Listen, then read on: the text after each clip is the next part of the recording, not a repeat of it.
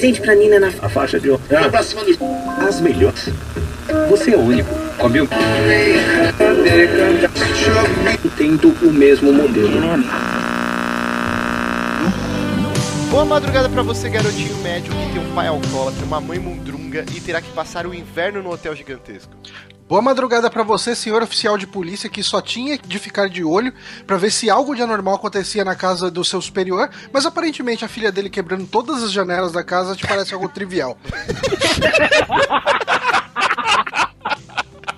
Isso que não era nem polícia do Rio, hein?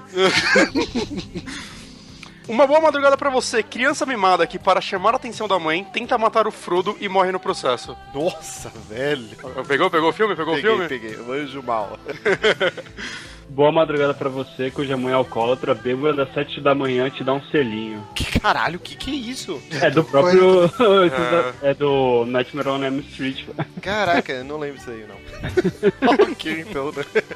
Então, estamos aqui começando mais um 3 da madrugada, você sintonizando na sua rádio WYK, eu apaguei tudo. Caralho, que merda!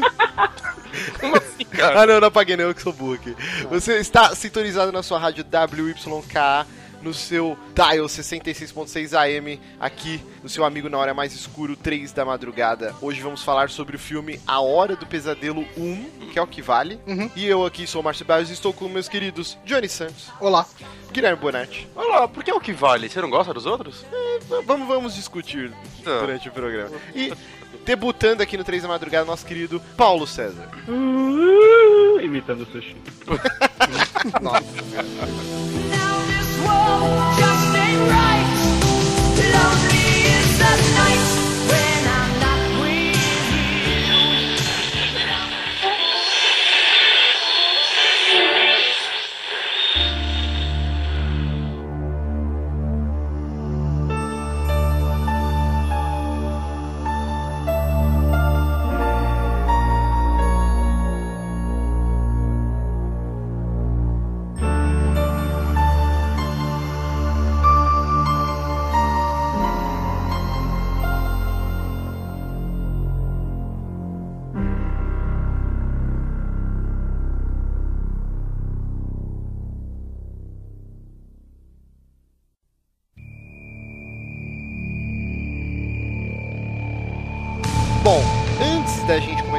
Sobre esse grande clássico dos filmes de terror, que é a Hora do Pesadelo original A Nightmare on Elm Street, dirigido Hum, pelo Elm. finado. Eu preciso falar uma coisa, cara.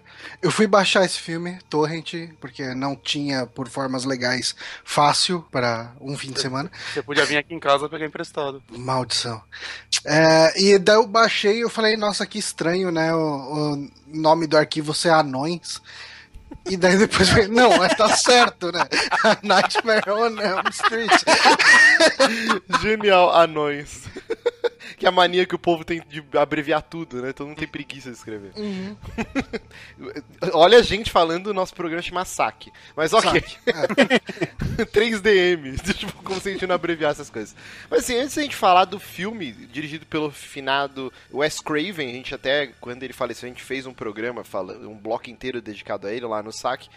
Eu queria comentar, eu não sei se vocês sabem, mas assistindo um documentário exclusivo da Netflix que chama Pesadelo, né, Nightmare, eles tem um bloco que eles falam do Fred Krueger, né, e como a origem do Fred Krueger tá atrelado ao um problema que o Wes Craven ele teve durante quando ele era um jovem adulto, estava na faculdade, ele teve um caso de paralisia do sono. E aí ele começou a anotar os sonhos dele, começou a ter um diário, porque ele tinha esse problema. Não sei se ele cons conseguiu depois se tratar ou se simplesmente cessou. Eu queria saber vocês. Alguém aqui, além de mim, tem paralisia do sono? Eu já tive umas duas vezes, assim, isoladas no decorrer da minha vida. Mas não foi nada, assim, muito marcante. Foi só, ai caralho, o que tá acontecendo? Ah, voltou. Saca? Aí. Mas não foi nada que muito memorável e tudo mais, né? É meio estranho, você me deu uma falta de ar foda, assim, e você faz uma puta força pra se mexer e não se mexe, eu não entendi porra nenhuma. Aí eu voltei a dormir depois. Eu tinha com alguma frequência quando eu era mais novo, sei lá, tipo, acho que até uns 16 anos. E Isso acontecia assim, sei lá, uma vez por mês, talvez. A última vez que eu tive não faz tanto tempo, assim, deve fazer uns dois anos. É, faz um tempão que eu não Ah. tenho. eu não lembro se eu tive alguma vez morando aqui no, no meu apartamento. Eu acho que não. Acho que a última vez deve ter sido na casa dos meus pais mesmo. E você, É. Paulo? É, eu também tive provavelmente algumas vezes soltas pela vida como Bonatti, mas tem um amigo meu, é, aquele que também foi no Amigo Palusa e tal, ele tem constantemente paralisia do sono e ele meio que já aprendeu como lidar e fala que até dá pra dar umas trip às vezes com paralisia do sono. Consegue Essa meio que vida- controlar. Se dá um limão, né? É, pois é, né? Não, é só pra, pra quem não tá entendendo nada e não sabe que é paralisia do sono ou terror noturno, né? Que, que não são duas coisas iguais, né? São um pouquinho distintas. Mas é um fenômeno que não é explicado. Existem diversos estudos, né? Instituto do Sono, cacete A4. Mas é o fato de você estar dormindo e você acordar, só que você não consegue movimentar nenhum membro do seu corpo, você não consegue falar, mas você tá 100% acordado. Pelo menos o seu organismo faz você acreditar que você tá acordado. E o único movimento que você tem são dos globos oculares, você consegue enxergar tudo que tá ao seu redor. E geralmente essas paralisias acontecem é, à noite, né? Geralmente a soneca da tarde ou na parte da manhã é muito, não é muito comum acontecer. É, geralmente às três da manhã ou duas.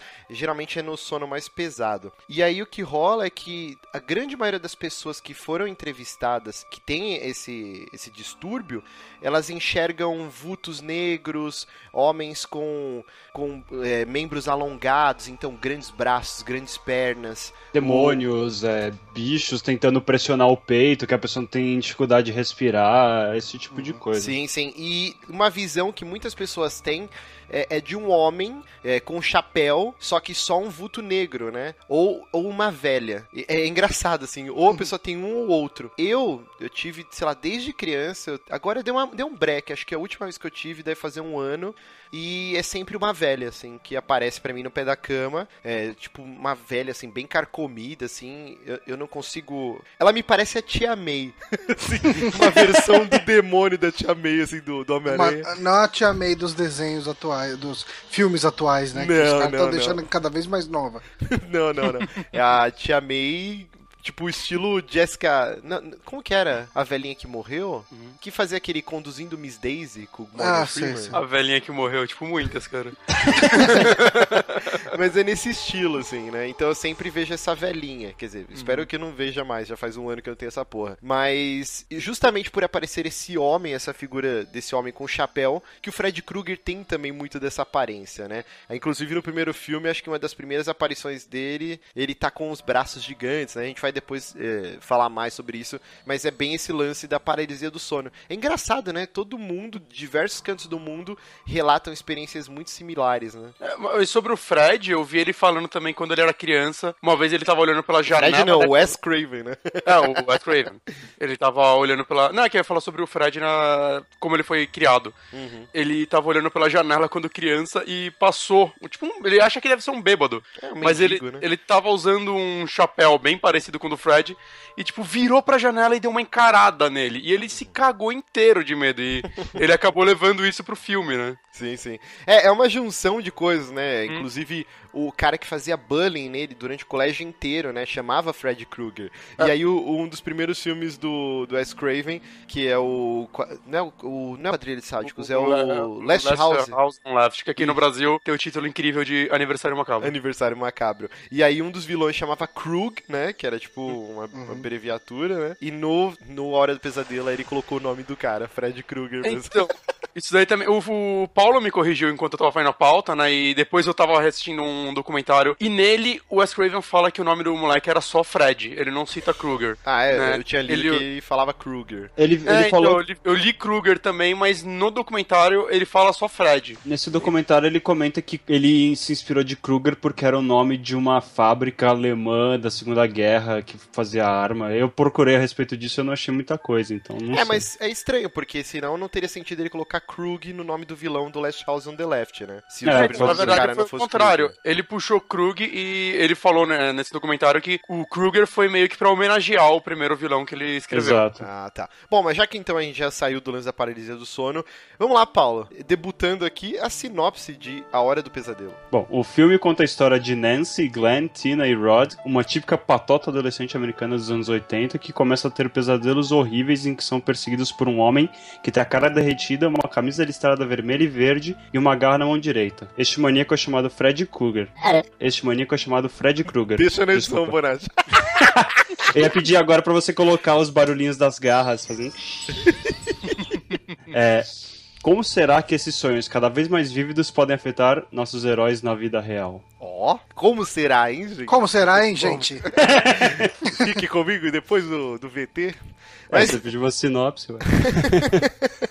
mas é isso então, né? A trama, cara, uma trama muito diferente de tudo que tinha na época, né? Ele é um filme que pode-se dizer que reinventou o gênero slasher, né? Filmes como Halloween ou o próprio Sexta-feira 13, que é de 81, o, o próprio Quadrilha de Sádicos, né? E todos esses filmes eles tinham modus, um modus operandi que geralmente não eram vilões sobrenaturais. Até, até no caso do primeiro Sexta-feira 13 ainda não é, né? Uhum. E aí o Wes Só lá Craven... pro quinto, que vai ficar sexto, na verdade. É, na verdade, depois do 2 em diante já é meio sobrenatural que ele tem teleporte, o cacete a 4, né? É, mas nunca é explicado, saca? Até o- todo mundo vê ele como humano. Mas Ah, isso fica sim. pro podcast do Jason. sim, sim. Mas o, o lance é que o Wes Craven, ele tinha tido. Isso é outra coisa engraçada. Eu sempre. Nós crescemos achando que existia uma rivalidade, né, entre Jason e Fred e entre as produtoras, né? Sim. Só que não, cara, os caras eram mega brothers, né? O Sean Cunningham, que é o, o diretor de Sexta-feira 13, o dono da, da propriedade intelectual, ele era amigo do Wes Craven, o Wes Craven era meio que assistente dele. Aí ele que arrumou os esquemas, ele produziu o Last House on the Left, que o Wes Craven dirigiu.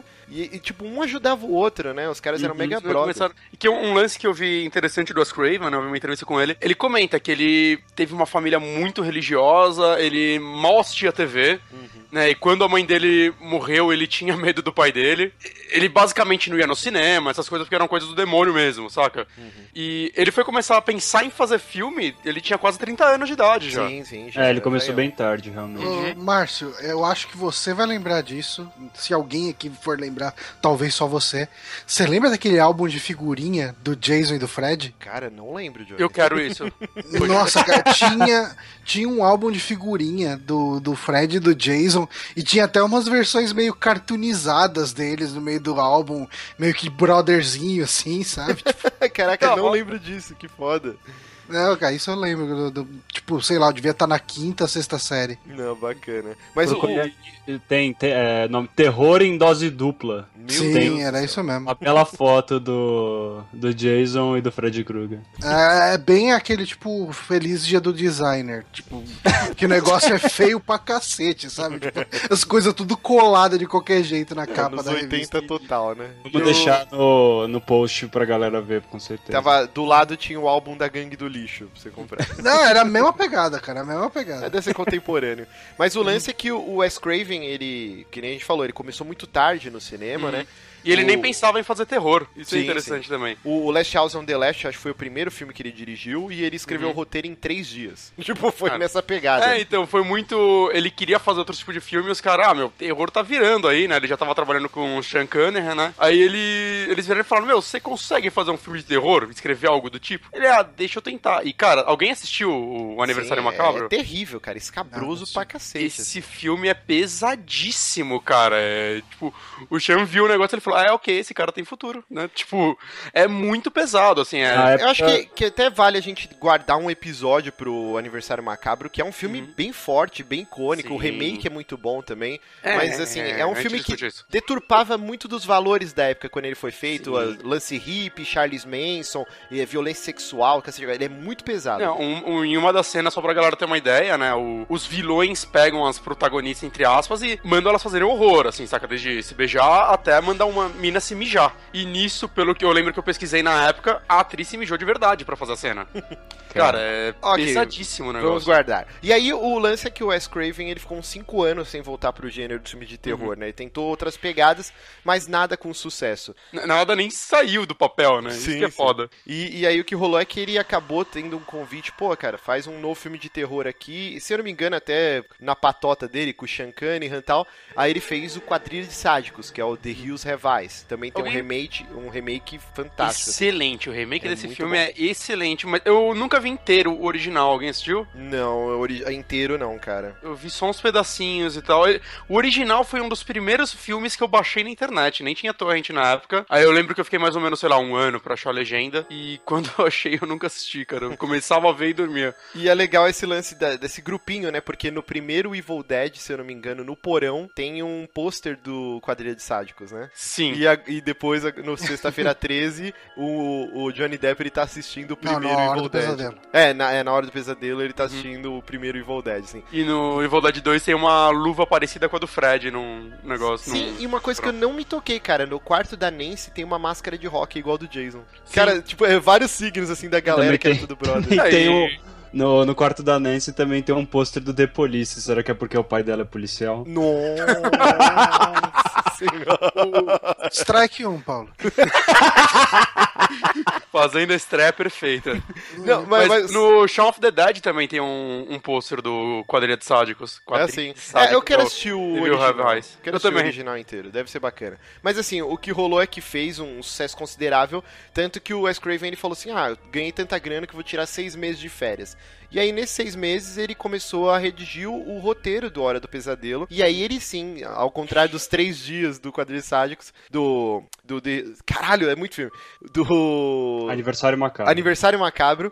Esse daí ele reescreveu diversas vezes, ajustou diversas partes do plot. E aí ele entregou, né? Acho que foi em 81 que ele entregou o roteiro. É, demorou muito, né? Ele fez outros filmes no processo, Uhum. mas é, é engraçado que você vê até documentários, ele até ignora a existência desses filmes. Então, eu não sei eu- o sucesso que eles tiveram, algo do tipo. É, deve ser nulo. É, então. Mas o, o, completamente batidos. o que aconteceu é que esse script rodou na mão de uma porrada de gente e era um filme com muito efeito especial. Tipo um filme de uma hora e vinte, uma hora e meia, com mais de. No... Tinha de 80 a 90 cenas com efeitos especiais, assim. Então Sim. precisava ser um estúdio grande. Só que todo mundo rejeitou, tipo, ninguém gostou da, da história. Só que foi abraçado pelo carinha da New Line, que eu esqueci o nome Robert dele. Shea. Robert Shea. Que a New Line hoje, você, pô, New Line gigante, né? É o Senhor dos Senhor Anéis. dos Anéis, Mortal Kombat nos anos Oh, aí 90. sim. Apesar de tudo, Mortal Kombat foi uma produção, acho que até cara pra sua época, velho. É, deve ter sido. Mas, Foi, cara, ele é cheio de efeito, aquela porra. mas e foi o primeiro filme também da New Line, né? Quer dizer, o segundo filme, né? Eles já tinham tentado fazer um filme que não teve sucesso, foi um fracasso de bilheteria. E aí o segundo filme que eles arriscaram foi Hora do Pesadelo. E aí, quando chegou na hora de levantar, é, monetizar o projeto, levantar o valor da produção, eles tinham mais ou menos era mil. Não, 1,8 milhões de dólares, né? Foi o que custou o filme. Uhum. E aí uma empresa. Caraca, eu esqueci todos os nomes, cara. Que era. Como que é? Egg? É um nome muito escroto, cara. Tipo ovo, alguma coisa assim. Hum. Vocês não, não lembram? Não, Também, no documentário que eu vi não citava nada disso. exato. O que eu vi foi o seguinte, o, o produtor, ele meio que teve que tirar dinheiro do bolso dele, Sim. porque ninguém queria acreditava nesse filme tirando ele, e ele ficou meses, ele até ligou pro Wes Craven e falou, ó, gostei muito do seu roteiro, se eu conseguir a grana, te ligo aí.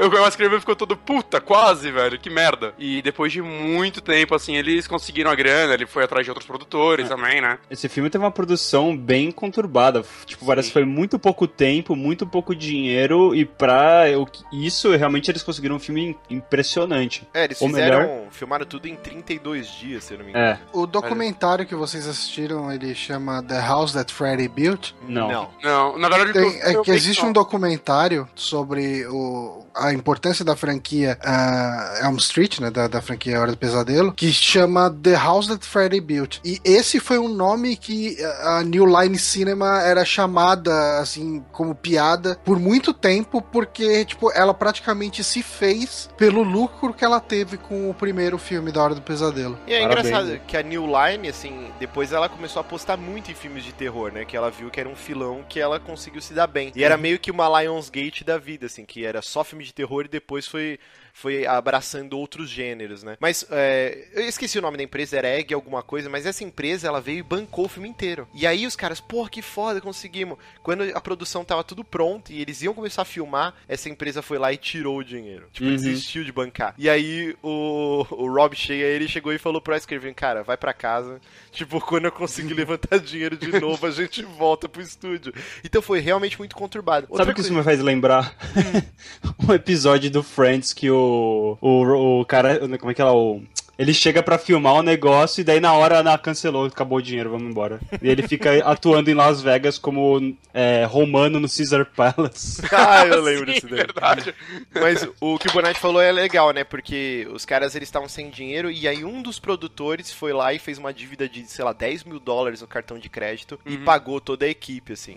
Cara, pra pra conseguir- cartão de crédito, cara. Pra conseguir, tipo, dar o start na produção, enquanto o Rob Shea ia tentando, batendo de porta em porta, tentando pegar um pouquinho de cada de investidores pra conseguir ter, fazer o filme, né? Uma coisa que a gente esqueceu que é muito importante, vão xingar a gente nos comentários se a gente deixar de falar, é que além do lance da paralisia do sono, o, um- o grande motivador do filme, na verdade, foram três notícias que o Wes Craven ele leu nesse período aí de férias aí, que era sobre jovens cambojanos lá, sei lá, tipo, Era, acho que era do sudeste da Ásia, na verdade. Eu acho que Ah, é tá. cambojano, porque fala que é na época do Pol Pot, ele era lá do Camboja. né? É, exato. Ah, então, então deve ser isso. que era o ditador lá.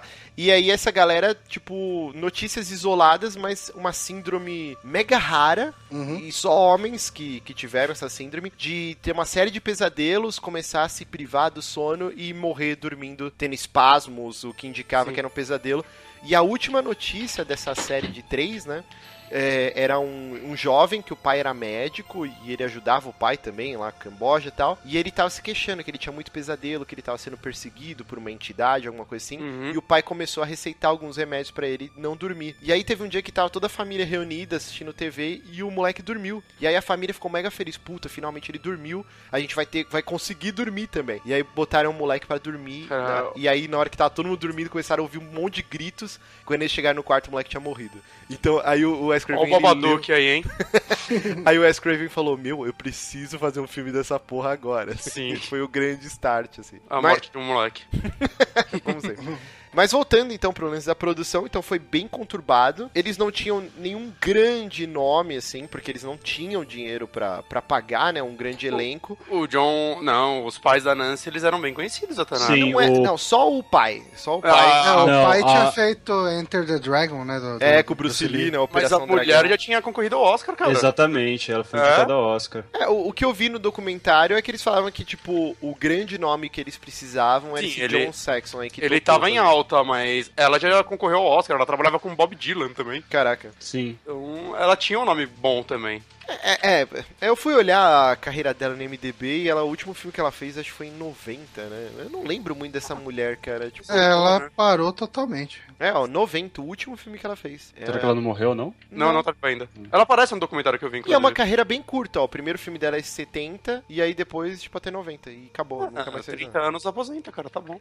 A vida é É, depressa. O pessoal mais secundário, assim, lógico, tem o Johnny Depp, que é o único que teve uma carreira realmente de Sim. sucesso. Mas se você vê a mina que fazia a Tina, né, que é a Amanda Weiss, e o cara que fazia o, o Rod, que é o Jisoo Garcia, como se pronuncia essa porra desse nome, nunca saberemos. ah, eles direto aparecem numa porrada de série, assim, fazendo, tipo, papel de um ou dois episódios, sabe? CSI, nessas paradas. É. Essas- A, a própria Nancy, né, ela não fez tanta coisa relevante. Não, fez nada, cara. Tipo, se você Ah, vai ver o- a carreira dela, é só coisa de, de, de Hora do Pesadelo. É, foi o ela primeiro trabalhou filme muito, dela, né? pelo que eu vi, ela trabalhou na parte de maquiagem de muito filme e tudo mais. Ela tá no último Star Trek, mas deve ser um papel bem pequeno. Ah, sim.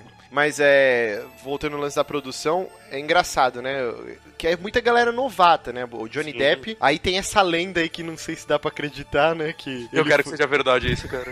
Como que é? Fa- Fala aí, Johnny, você que cavou isso aí. Do Jack Early Hall. Ah, do, do, do Johnny. Ah, nossa, cara, esse nome desse cara também, puta É uma pariu. merda, né? Mas, É, esse pessoal tem uns nomes muito difíceis, mas enfim, o, tem uma lenda, né, que o Johnny Depp, ele nem tinha ido lá pelo papel, ele foi só acompanhar o brother dele lá, né, fazer o teste de elenco, ah, e o cara não passou, só que o Johnny Depp agradou o Wes Craven, mas aparentemente não foi o Wes Craven que ele agradou. Ah, uma, da, uma das trivias que tem por aí né, nas internets é que a filha do Wes Craven Isso é achou verdade. ele bonitinho. É, Isso tá no ele documentário. Fala, ele também. fala, ele, o Wes Craven fala que ele, a filha dele se apaixonou por Johnny Depp e... Eu Bota acho que uma lá. amizade acabou nesse dia, hein? Não, então, e aí. Daí o cara fez, né? O cara foi fazer, o Jack Early Halley, aí ele foi fazer o Fred Krueger no remake de 2000 e... Hum, 10. 2010. 2010. Muita Mas pra- mágoa. Pra quem não tá Resumindo, ligando, 26 anos depois, ele fez uma merda de papel. pra quem não tá ligando o nome, o Jack Early Haley é o, o Korshak, né, no, no filme do Watchmen. Sim. E o que mais que ele fez também, cara? Não, Ah. Rorschach, eu falei o Korshak. Ah, ah, misturou Ah, ele É o fez Kojak o... Korshak. o Ilha do Medo, ele fez aquele um dos últimos filmes do Tim Burton. Ele é um, eu acho ele um excelente ator, cara, mas o o Ele também o faz Fred o- dele é muito ruim. É muito Não por ruim. culpa dele, cara, claramente é um erro de direção aquele filme. Ah, No sim. último Robocop, o remake, ele também faz o cara da segurança, filha da puta, que Ah, resolve é, o pode crer, pode Não, crer. não vi esse filme até hoje, cara. Mas nunca Não saberia vejo. se, nunca saberia se é verdade essa lenda, mas seria muito, né? Muita coincidência. Eu quero né, muito cara? que seja, cara. É, pro papel da, da Nancy também foram cogitados a, a Mônica do Friends. Teve a Demi Moore também, foi fazer Demi teste. O, o É Charlie engraçado Sheen... que a Mônica do Friends, muito depois, ela faz pânico, né? Sim, sim, fez o Pânico, pode crer. Mas o Charlie Sheen também fez, fez teste pro papel que depois ficou pro Johnny Depp, só que ele já era uma estrela na época. Pro da A Nancy Jennifer foi... Grey fez o papel da Nancy, tentou fazer o papel da, da Nancy, que é a mina do, do Dirty Dancing. Caraca, velho! Tem a, a Tracy Gold também, que ela fez. Ela era, eu acho que é irmã do. Não, não, eu ia falar besteira. Hum, Ok. Não fez nenhum papel muito. Ok. Mas é que eu ia falar, não, é que a própria. é a própria mina do Dirty Dancing que faz o. eu Acho que é a irmã do Ferris Bueller. No, Sim, sim, ela é irmã do É. Ferris Bueller no É. Curtindo a Vida Doidada. sim. O- Mas o lance é que o Charlie Sheen pediu muita grana e os caras não tinham dinheiro pra pagar e aí ele rejeitou. Ele já tava o em alta época? Ah, ele já tinha feito alguns filmes já, né? Já tinha feito o Ferris Bueller mesmo. Não, mas o... Não, o peraí, Charlie Charlie Sheen? Tá Não, louco? ele não é o Ferris Bueller, ele aparece. Ele faz uma pontinha. aparece no final. Ah, tá. Não, mas ele já, já tinha nome. E também o pai dele já era gigante em Hollywood e tal. É, mas o Charlie Sheen, ele combinaria muito mais com o, o O papel Rod, é, o o Rod Rod. Lane, né? do que com o Glenn. Exato. Mas que mais? Bom, Robert Englund, né, cara? O papel icônico da carreira dele, Fred. Krueger, e hoje ele vive colhendo esses louros aí pra sempre. É justo. Mas a princípio o Wes Craven queria um dublê, né? Porque tinha, tinha muitos efeitos práticos, quedas, então meio que já ia juntar o último ao agradável. Só que, como a ideia era o Fred Krueger ser um, um silent, não protagonista, um silent villain, né? Tipo um Uhum. vilão silencioso. Só que aí depois eles acabaram mudando isso, né? E virou o lance. Que é a grande característica É da que série, quis, né? ele Do quis mudar, negro. ele quis mudar porque em pouco tempo já tinha aparecido Halloween e Sexta-feira 13, né, que foram dois filmes muito fortes desse gênero. Então ele, puta, vou fazer mais um assim, ele, ele comenta lá que ele quis sair um pouco desse padrão, criar alguma coisa mais única e pô, Mas você um vê que acerto, tem, né? você vê que tem um legado muito forte disso no primeiro filme, porque eu não lembro muito do segundo, é o que eu menos lembro pra falar a verdade, mas com certeza do terceiro pra frente o Fred fala muito mais, ele ele, é é, muito mais né? sádico, ele é engraçaralho, é exatamente. E nesse ele assim, ele até tem um momento ou outro ali que ele faz alguma coisa, mas se você for ver até no meio das curiosidades mesmo do filme, ele aparece em coisa de sete minutos do filme inteiro. Sim, somando todas as cenas dele. é Não, só- o- O que é o genial, segundo- né, cara? O que não deixou ser cansado Sim. do vilão, né? O segundo ele já aparece pra caralho e fala bastante, Sim, sim. sim, exatamente. É, mas É, não, aí já não não tem mais o lembro. Wes Craven no Lembro, meio sim. e tal. O, O, o Wes Craven, só uma curiosidade, talvez a gente faça um cast do segundo, não sei se vale a pena ou não, mas o segundo eu achei bem legal, acabei de ver, na real. Jesus, É, então, mas ele é considerado um, o pior da franquia, Ah, o é? Absurdo tem Veja piores, né, mas ele foi um fiasco quando o Wes Craven ia fazer a continuação, ele desde o começo tinha escrito o roteiro pra ser uma história sobre os atores que fizeram o filme, que foi essa a ideia aproveitada depois no sétimo filme, que eu, eu acho um dos melhores da franquia. Eu não lembro. E foi negada essa história pra ele. E quando apresentaram a história do segundo filme, ele riu do roteiro e saiu do, da, da parada. Mas assim, Mas o, esse- o esse segundo outro filme, filme aí- foi ridicularizado por basicamente todos os produtores. É, ninguém gostou dele, velho. Ele foi um fiasco nesse sentido. O, Aí- o Márcio falou que você não chegou a ver esse aí, o Wes Craven's Nightmare? Não. É, cara, Cara, eu- você tinha que ver esse cara. Esse é, é um filme que eu nunca sentei e vi ele. Eu sempre peguei ele passando em algum é lugar. como o like do Cemitério Maldito, inclusive.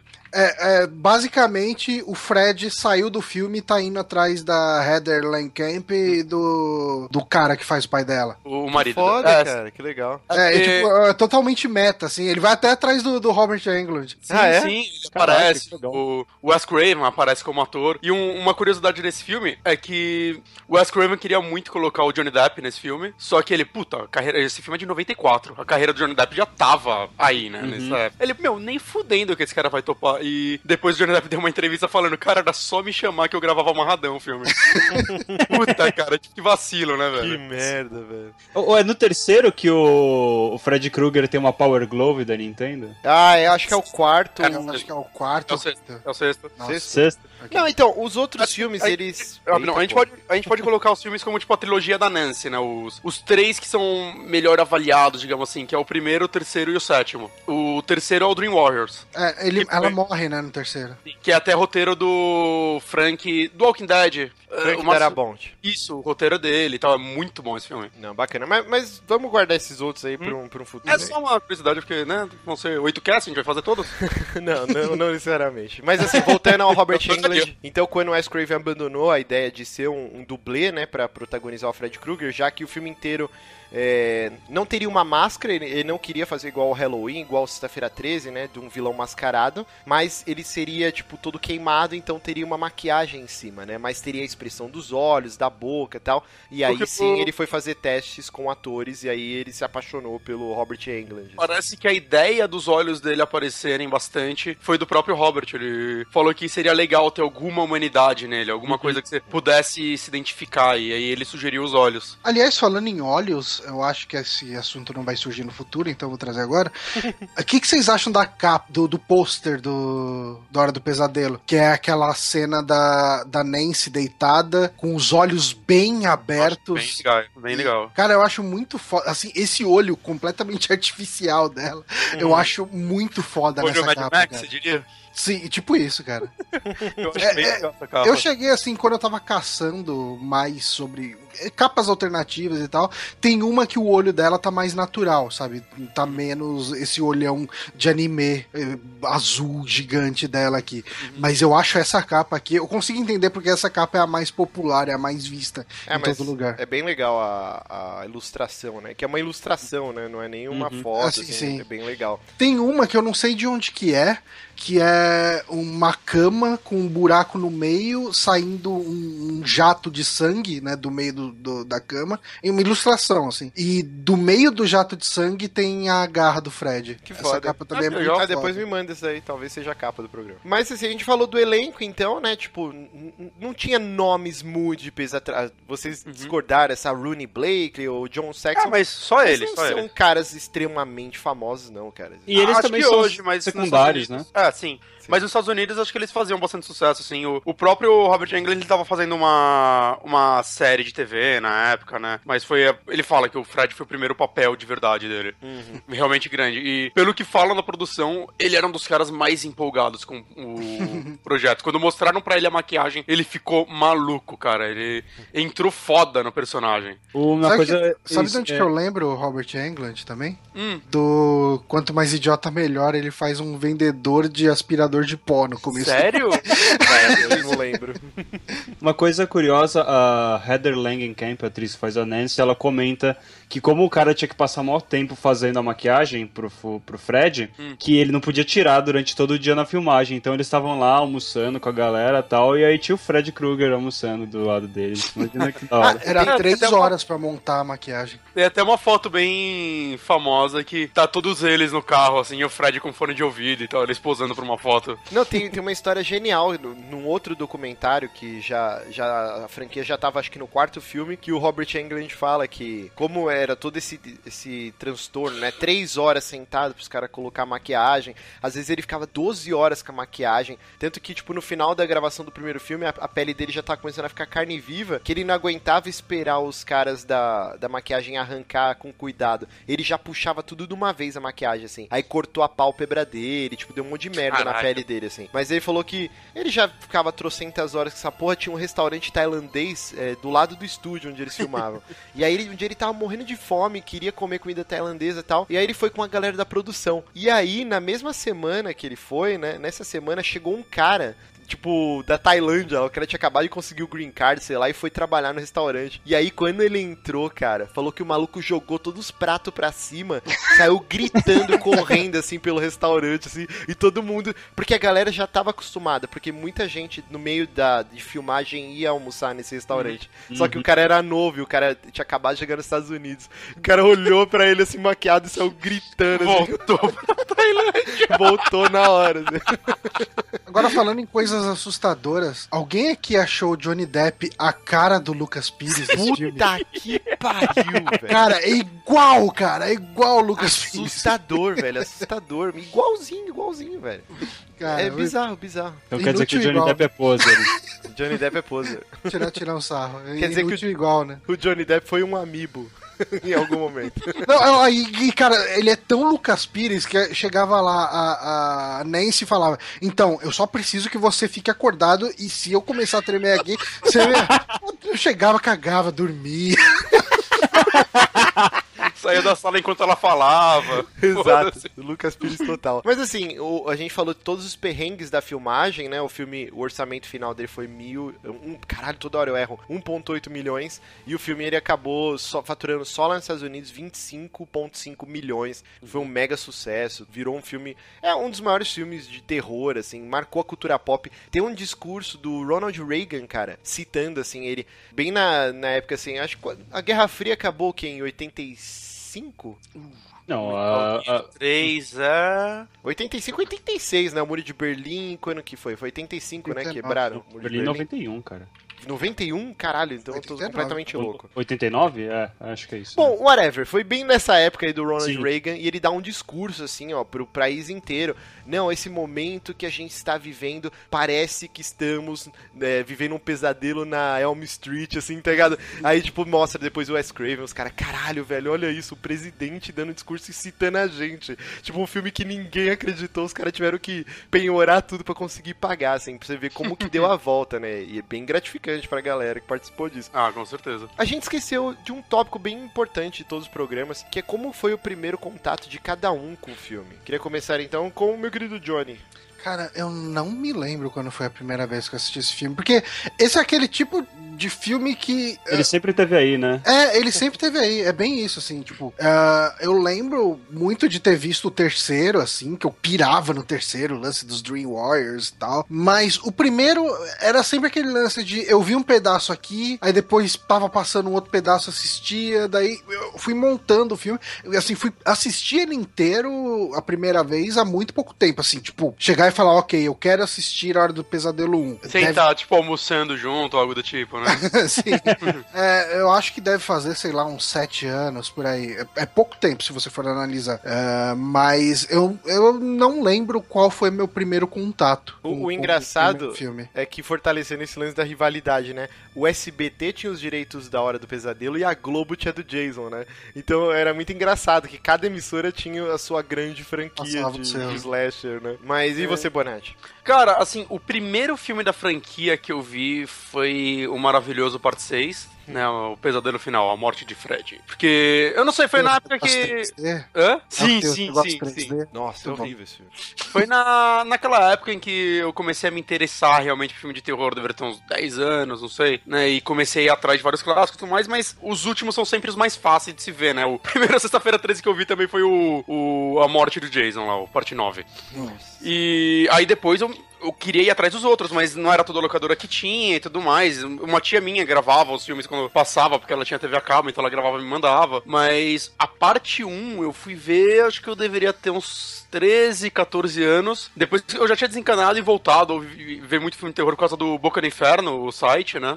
Eu ficava lendo muita resenha nele. Eu passava, às vezes, virava a noite lendo artigos dele. Eu adorava aquele site. E eu lia sobre os Horas do Pesadelo. Eu, pô, eu tenho que dar um jeito de ver esse filme. Aí eu achei uma locadora que tinha. Eu lembro que eu aluguei um e o dois no- na mesma noite e assisti os dois na hora, assim. Eu, caralho, que foda. Aí Chegou dois, é, isso aí. E- É isso aí, só o Paulo gosta. não, não, Desculpa, eu gente.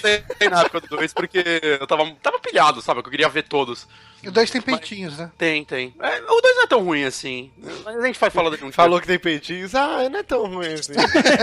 das qualidades, mas puta, é, é- eu acho que o Freddy Krueger é um dos meus personagens favoritos, assim, ever do cinema. É provavelmente o vilão de filme de terror que eu mais goste. É, ele ganhou uma lista, né, dos 100 maiores vilões, ele tava acho que na posição 40, alguma coisa assim. Jason ou Fred, galera? Ah, eu sempre Jason, eu sempre preferi Sexta-feira Eu, 13. eu gostava mais do Jason, eu defendia o Jason, mas o Fred é um personagem muito mais interessante que o Jason. É, mais rico, né, com mais... é, Eu tô aí com o Tony. Não, o, o- o Fred tem, tem muito mais carisma, né, um background maior, né, muito mais explorado. O Jason Fred, é uma máquina de matar, cara. Fala as frases de efeito dele, você, você- Ah, só o Fred faria isso, saca? O Jason é tipo. O Não, que ele que- faz, o Mike Myers poderia ter feito também. Ele é uma máquina de matar, mas o que eu gosto muito do Sexta-feira 13 e é é a ambientação. Sim, eu também. O, o, lance do pesadelo, de você dormir, eu acho legal, mas eu não, não me atrai tanto igual o lance da sobrevivência, que são o, é, é abordado no Sexta-feira É, 13. então, eu, eu já. O contrário, eu, eu acho muito interessante o Fred, o conceito dele de. Cara, não tem como você fugir dele, porque você vai dormir eventualmente, saca? Cara, eu quando. Não é só você pegar um avião e ir pra outro estado e pronto, ele nunca mais vai te achar. Você vai dormir e ele vai lá. Eu, incrível. quando. Cara, eu quando era criança, eu. Se eu assistia um filme do Fred, eu tinha problemas pra dormir à noite. é, é assim, ele era. é, Ele me assustava muito mais do que o Jason. Porque, justamente por causa disso que o Bonatti falou. Do Fred você não tem como fugir. Você tá lá dormindo. O máximo que você pode conseguir é talvez acordar no meio. Então, e se e- você não acordar, você tá morto. Isso eu acho, eu entendo que o Fred pode assustar mais por causa disso, mas eu tinha mais medo do Jason e hoje, revendo a Hora do Pesadelo, eu devo ver esse filme todo ano, tá? Mas hoje eu vi prestando atenção pra um cast e tudo mais. Cara, a trilha sonora dele quebra todo o terror do filme. É muito isso, cara. A trilha sonora dele é, é muito. é, Eu entendo que ela faria se- fazia sentido na época, mas assim, eu, presta, eu tava prestando muita atenção na trilha sonora dela, dele dessa vez, e ela é muito caída pro tipo de filme, eu Não, acho. é, a trilha sonora desse filme é o seguinte, eu até comentei com a Ana enquanto a gente assistia. Meu, todas as cenas que não são tensas têm uma trilha sonora boa. Tá lá, tipo, filmando a cidade durante o dia.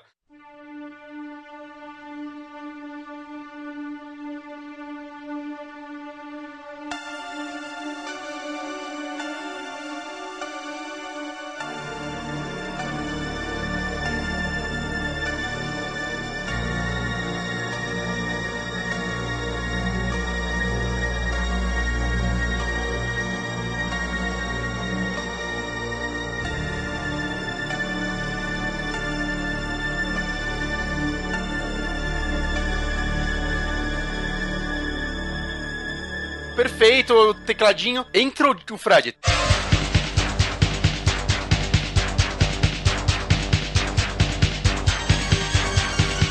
Meu caralho, era pra ser o contrário. Quem foi maluco que foi isso? Tá tudo errado essa porra, velho. A trilha dele dá uma zoada. Mas eles têm um crédito na trilha que é a musiquinha do Fred. Sim, Ah, é. sim, é bem bacaninha. Só Mas, tem todos os momentos em que o Fred não tá na tela. e você, Sim. Paulo? Como foi seu primeiro contato aí? Então, é, eu não era muito ligado em filmes de terror quando eu era mais moleque. E acho que eu comecei a reparar mais quando eu tava acompanhando bastante o, o cara que faz o Angry Video Game Nerd. Que ele começou. Ele foi um dos pioneiros do YouTube nesse sentido e começou a fazer bastante conteúdo referente a filmes de terror e tal. Ele É, fala. É, que o, nome do, do selo dele, do canal, enfim, é, é, Cinema Saga. Cinemassacre, né? Porque ele faz filme de terror independente, né? Desde criança. Uhum. Então, isso... Uhum. E, e assim, ele tem um dos primeiros episódios que ele fala do jogo do Nightmare on Elm Street pra Nintendo. Uhum. Tem ele atuando como Fred Krueger no próprio Sim, sim. próprio vídeo e tal. Então, assim, acho que o primeiro contato que teve, que eu tive, assim, claro, coisa da cultura pop, você sempre acaba vendo, especialmente quando criança, mas prestando atenção mais foi nisso. Aí depois eu assisti na época, assim, acabou passando, ah, um filme legal e tal, e realmente fui reparar mais agora pro cast. Não sou tão vidrado quanto vocês três. Bom, então deixa eu contar aqui. Cara, cada vez mais que a gente grava esse, o 3 da madrugada, eu vejo que meus pais não batiam muito bem da bola, não, cara. Porque, caralho, eu, tipo, minhas primeiras lembranças, assim, eu, cara, eu assistia todas essas porras de filme de terror, assim, sei lá, com 5 anos, 4 anos. Muito se deve também porque tem uma irmã, 5 anos mais velha, e acabava que, tipo, ela com as amigas, ou primos acabavam assistindo esses filmes e eu entrava de gaiato, né? Que senão eu ficava chorando, queria encher o saco. E aí por, ah, tipo, você vai ter pesadelo. E eu, foda-se, quero assistir, quero assistir. E eles acabavam deixando assistir por insistência. Então, cara, todos esses filmes eu assisti meio que na época, assim, né? Tipo, muito pequeno. E o lance do Fred Krueger e Jason, a gente não pode esquecer que eles são fenômenos culturais mesmo. Sim. Cara, tem revistinha da Mônica que aparece. É claro que numa versão Ah, mega lógico. cartoonizada e tal. Uhum. Mas, pô, tem várias histórias de terror da turma da Mônica que aparece. Fred Krueger, Jason. Sim, que nem o Johnny. né? Tudo, cara. Eles Sim, são sim. um fenômeno nos pop. Que nem o Johnny falou, tinha álbum de figurinha. Então, cara, não, não tinha como, né? E- então, a primeira vez que eu assisti, eu nem sei se foi o primeiro, é o, o primeiro Hora do Pesadelo, mas eu assisti, eu devia ter uns 5, 5, 6 anos de idade, assim, cara. Mas, assim, é engraçado porque Fred, o, o Hora do Pesadelo, eu não ia muito atrás.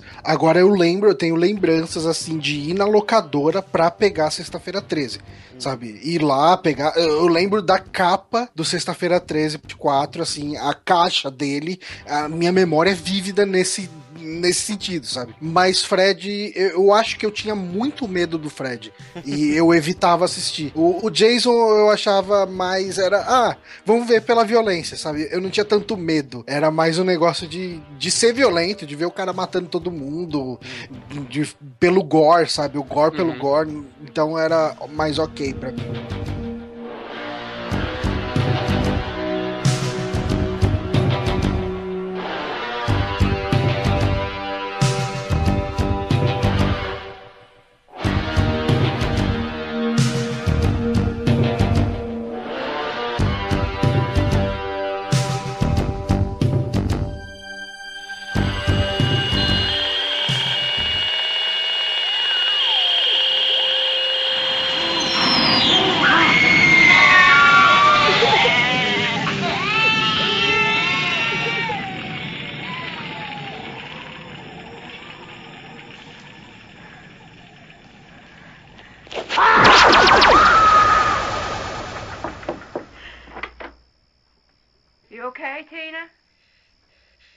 Dream, Mom.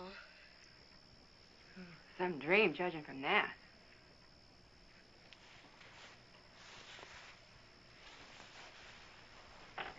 Coming back to the sack or what? Hedge horses. Tina, honey, you gotta cut your fingernails. You gotta stop that kind of dreaming. One or the other.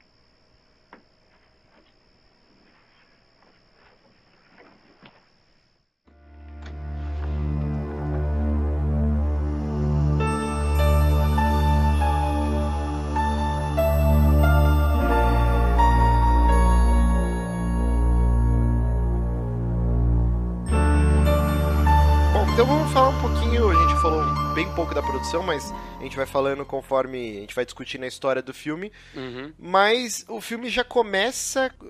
Na verdade, isso foi uma- até uma exigência do, do Wes Craven, que ele queria que o apetrecho, ele falou assim, na hora de escolher qual arma seria pra matar né, as vítimas, ele falou: pô, a faca é um negócio muito comum em todos esses filmes. E aí ele falou que ele tinha um gato na época, ele viu o gato se espreguiçando, tipo, e abrindo Uhum. a- as garras assim, ele falou: Sim. caralho, é isso. Tipo, aí ele pegou e passou pra galera dos efeitos, né? Falou assim: ó.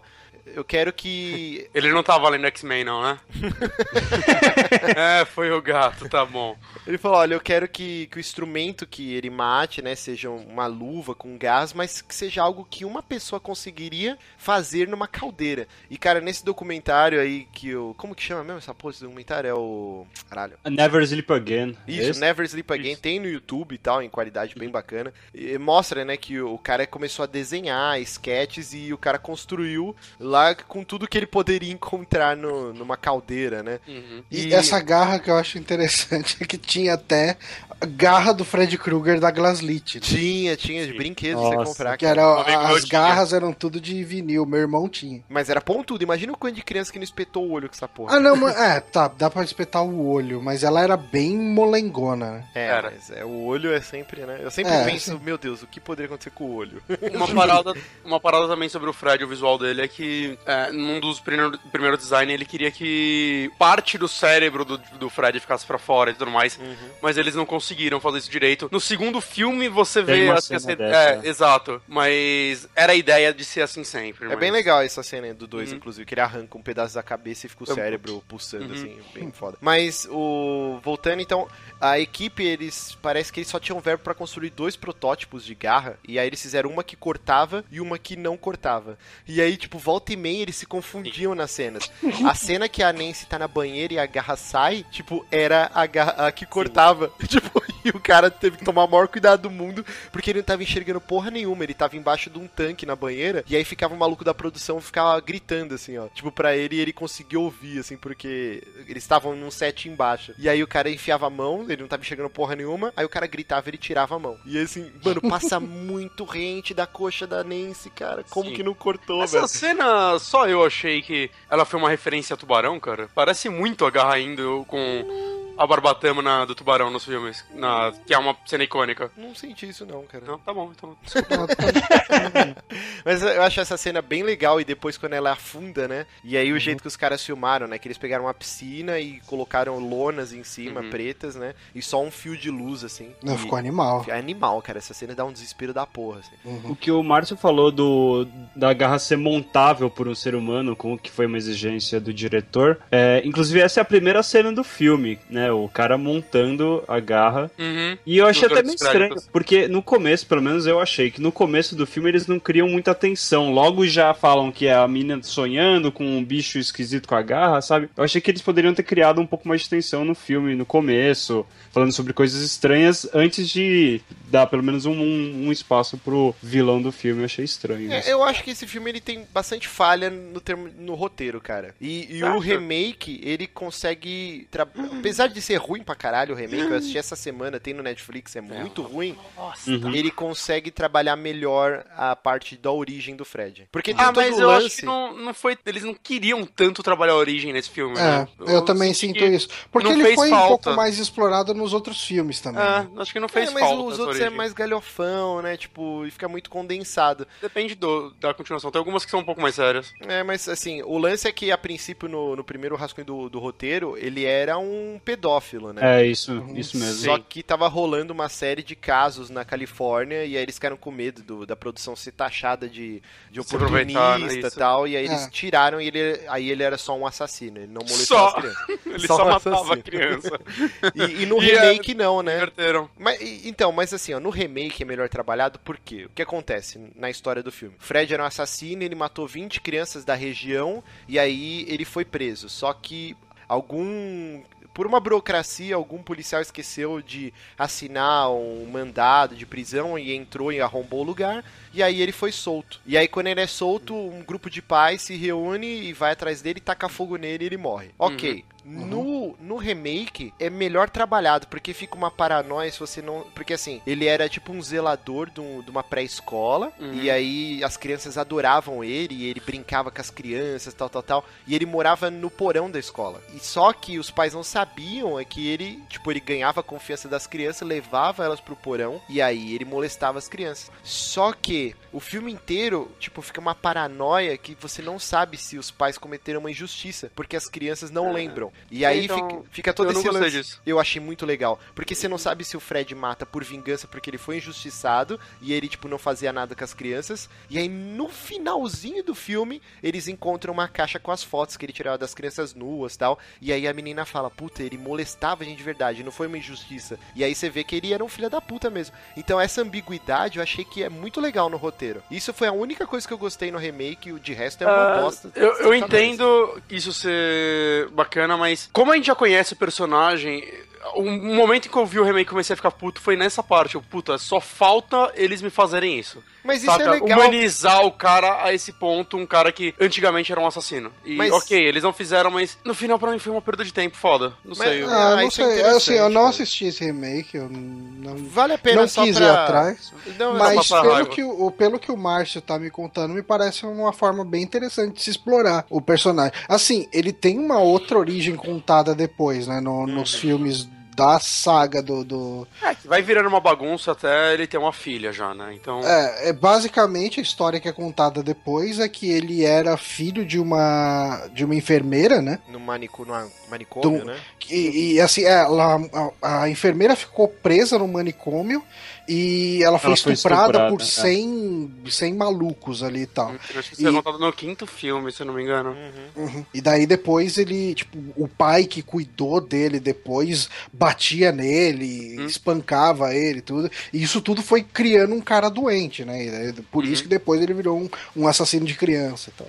Sim. É, mas então, mas eu achei bem legal essa ambiguidade, porque o filme, o remake inteiro você fica pensando, caraca, será que ele tá se ma- matando essas os filhos, né, da, da galera que queimou ele, que matou ele, de vingança, ou ele era um filho da puta mesmo? Então, é algo mais no roteiro. É que o Aí- filme é muito ruim. Ele falando filme- igual o Duke Nukem o filme inteiro me tira do sério, velho. É, não, não, sim, sim. Mas esse artifício de roteiro eu achei interessante. Outra coisa que seria utilizado no original e depois eles vetaram é que a mãe da Nancy, ela teria perdido um filho assassinado pelo Fred. Essa cena existe no VHS inglês do filme. Meu Deus.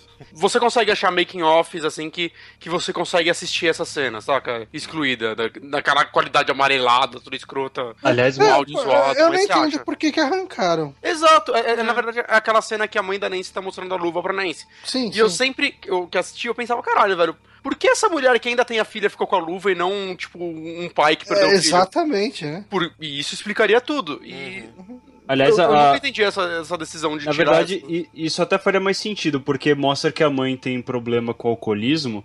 Porque o E, filho. né? E, tipo, isso seria uma razão bem, digamos, plausível pra ela ser alcoólatra, mas no filme parece simplesmente que ela é, é alcoólatra porque ela sofreu, tá sofrendo com o divórcio do pai da Então, Nancy, né? assim, eu, eu interpretei um pouco assim, ela pode ser alcoólatra porque ela matou uma pessoa e nunca superou isso também. Pode ser né? também. mesmo sendo um assassino, ela não estava pronta para tal ato, mas. Sei lá, eu, eu acho que é- essa pequena frase de 10 segundos poderia dar um contexto mais legal pro filme. Daria Ah, mais sim. peso pra personagem, né? Realmente. Uhum. E, e eu sinto falta mesmo.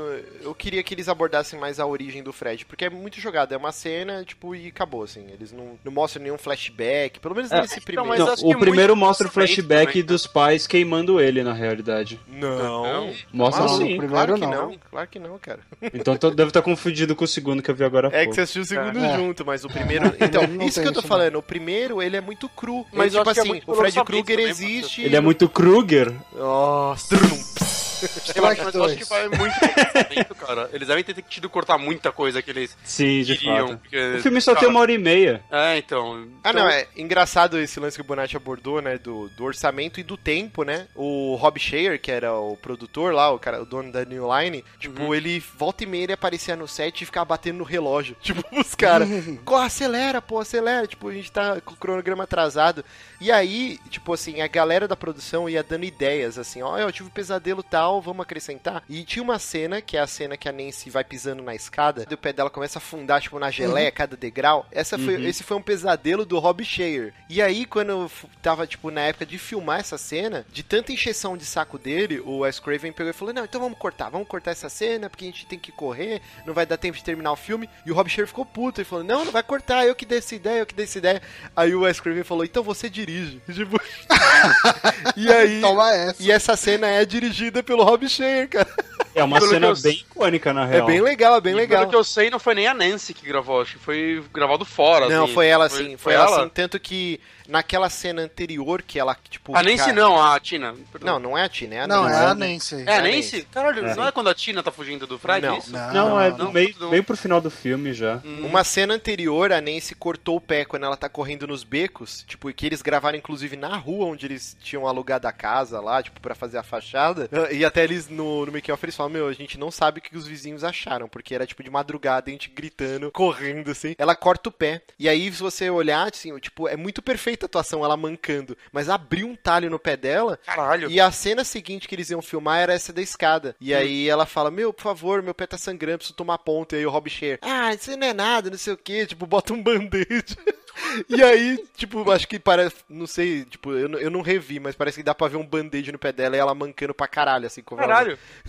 E uma coisa, a, a primeira não, a segunda aparição do Fred, sabe aquela hora que ele fica cortando os dedos e tudo mais? Uhum. Cara, não é muito perna longa aquela cena inteira? Ah, eu acho foda. Eu- cara, ela é muito perna longa, ele Não, saindo de trás acho- da árvore. Eu acho muito ruim essa cena, cara, Eu acho. inteira. Porque, é assim, ó o que, que eu sei fazer, eu sei cortar meu dedo. Então, é, Tipo, é que essa Ele cena... tá querendo ser assustador, eu não sei. não, acho que é- Johnny, é- tem essa um cena, ela- significado. Ela é pelo contexto assim, eu imagino o cara que foi ver esse filme no cinema a primeira vez e não tem ideia do que é Freddy Krueger e tudo mais. Ela deve ter tido seu impacto, cara. Mas hoje, com aquela trilha sonora super alegre tocando de fundo, ele sorrindo, é o meu dedo, e sai correndo e sai de trás da árvore e dá tchauzinho. Cara, isso tá muito Looney Tunes, velho. Não, calma, então. O, isso é uma coisa muito importante que eles já. É, é logo a primeira aparição, acho que ele corta o dedo, né? É uma Segunda. das primeiras. É, a segunda, mas é logo no começo do filme, os primeiros 20 minutos, assim. Quando elas estão dormindo na casa dela. É na hora que a Tina vai morrer. Isso. O Wes Craven ele falou que, como existe um grande diferencial, né, do lance do pesadelo, do, do vilão, não ser um-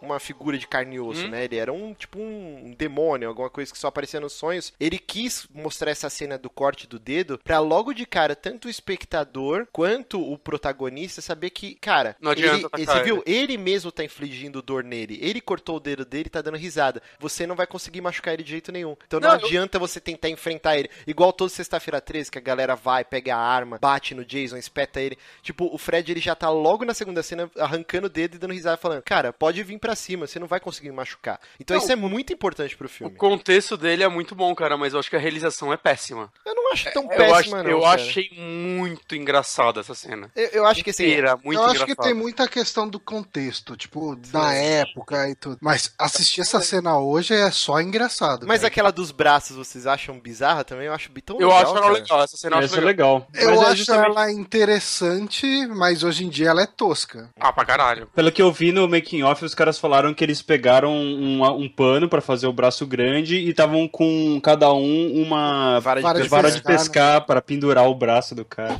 Mas agora, a cena que vem na sequência, que é a morte da Tina, é, é- eu acho incrível ela. Que é engraçado você parar pra pensar, esse filme, pra um primeiro filme, ele pode ter duas das mortes mais icônicas do, do cinema de horror, que é a da Tina e do Johnny Depp. Sim. Ele tem duas cenas diversas muito... cenas icônicas. Não, não, mas eu tô falando do- de assassinatos, essas duas De cenas são morte, né? muito icônica, saca? E a morte dela é bem legal, porque primeiro eles fizeram aquela sala. Uma sala giratória, tipo The Uhum. Memory Remains do Metallica, aquele clipe dele que fica rodando. o cara da câmera ele ficava, tipo, preso numa cadeira, rodando junto com a sala. E a atriz que faz a Tina, ela fala que ela teve muita dificuldade nessa cena. Ela, ela tinha vertigem, os caras, É, ela, com meu, certeza. pelo amor de Deus. Ela entrava e tava tudo de ponta cabeça, ela andava, depois ela tava na parede. O Wes Craven tinha que olhar pra ela e falar: Meu, ó, cima, teto, baixo, chão, olha, minha cabeça, meu pé. e ela ficava tonta, ela não conseguia fazer essa cena direito. Mas essa cena é animal, cara. Animal, e, sabe, animal. e sabe uma coisa bem legal? Assim, eles refizeram ela no remake, óbvio, e eu acho que exageraram muito. É, Ela é completamente CGI lá e tudo mais. Só que no sétimo filme, né, que é aquele que eu e o Johnny comentamos, né, o Wes Craven e o Nightmare, eles também homenagearam essa cena de uma forma diferente que eu achei animal, porque na história do filme, o filho da, da Nancy, né, eu esqueci o nome da atriz, eu não consigo falar o nome dela, na verdade, Whatever. da Heather Langenkamp, ele é sonâmbulo. Então, ele vê o Fred meio que acortado, né? Ele vai andando e vendo o Fred. E eles refazem essa cena com a criança olhando. Então, tem tipo uma enfermeira olhando a mulher morrer. E aí você vê a cena basicamente como no primeiro filme. E em alguns cortes, corta pra visão do moleque. E aí mostra o Fred levantando ela na parede, batendo ela de um lado pro outro. Ficou muito legal, porque Caralho, legal. pela primeira vez você meio que entende o que acontece nessa cena, saca? Foi, um- foi uma saída genial, assim, de como manejar essa cena. Eu acho que ficou genial, genial. É muito bom mesmo. Esse filme inteiro é muito bom, assistam. Então vamos aproveitar então esse ensejo aí. O Bonatti falou então que a cena favorita dele é essa da, da morte da Tina, que é, cara, é Provavelmente. muito bem feita, até Provavelmente. pra hoje, assim, Não cara. sei se é minha favorita, mas é uma das. Na hora que ela começa a levitar, chacoalhando, é Uhum. impressionante. Não dá pra entender. Tipo, quando ela tá no teto, ok, a gente viu o making off, os caras fizeram um set que roda de ponta cabeça Uhum. e tal. Tava o ator lá, que é o namorado dela, tava pregado no chão, tudo, tudo com colo, com essa quatro. Agora, quando ela tá levantando da cama, não tem. Eu não consigo entender, cara, como eles fizeram. Porque é assustador, cara. É muito bom. Agora, então eu vou falar minha cena. Uma das minhas cenas favoritas, né, do filme, que cagaram totalmente no remake. Que, que você vê, cara, como a. a necessidade, né, gera genialidade, porque os Já caras não é. tinham, não tinham recurso, e aí no script tinha uma cena que o Fred ele atravessava a parede, né, tipo, tentava atravessar enquanto a Nancy estava dormindo. E aí, uma engraçada entrevista de um dos produtores, ele fala, cara, quando chegou no dia des- dessa filmagem, eu fiquei pensando, caralho, como que eles vão conseguir fazer isso?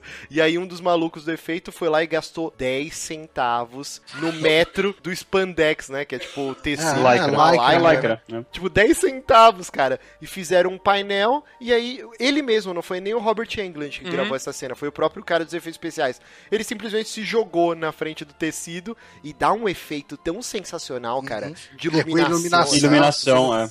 É Cenas fantástico. genial, custou 10 centavos. Aí no remake eles fizeram um CGI absurdo e ficou uma, é uma bosta. bosta, no, CG, no, no remake, essa cena em CG é uma merda, cara. É tipo a mesma coisa que aconteceu com o Poltergeist, tipo, os caras erraram a mão. E, e outra cena, tipo, então, já que é meia curtinha assim, a do telefone também, que custou Ah, 2 do dólares. Pô, eu ia comentar essa. Ah, então não, então manda bala aí, Paulo. Então, a cena do telefone é muito foda que é, prestes quando o Johnny Depp vai morrer, aí o a Nancy quebra o telefone e daí o telefone toca mesmo com ele quebrado, ela pega o telefone e atende e é o Fred Krueger fala: "Nancy, I'm your boyfriend now".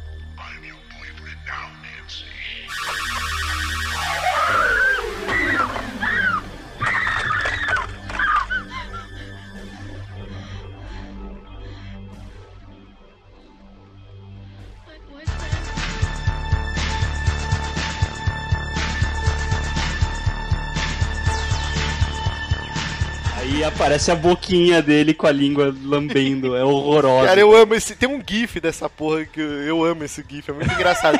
e, e curiosidade, né? Ele custou 2 dólares, ele foi feito com, com borracha, assim, pela produção, e tipo, mega rápido. E, e a língua era controlada por um fiozinho, assim, né? Que tipo, eles ficavam apertando e a língua entrava e saía do telefone. Mega baba. E aí a Nancy, depois da, da filmagem dessa cena, ela pediu pra produção e ela levou pra casa pra guardar, assim, de mem- memorabilia. E ela fala quando ela viu, a, fez essa cena e tal, viu, acho que no script, ela falou: essa frase vai ser uma frase que vai marcar o filme. Realmente Sim, marcou, sim, né? Marcou pra caralho. Outra coisa engraçada desses lances de, de levar é, itens do- da gravação pra casa, a luva do, do- usada no primeiro filme, depois o Sam Raimi pediu pra, pra, ser, pra eles usarem numa cena do Evil Dead 2, né? Que é fica a luva, acho que no porão. E depois pediram também em algum outro filme e aí desapareceu. Alguém roubou na gravação. Caralho. Tipo, até- então essa luva original aí que, que foi feita pro primeiro filme desapareceu.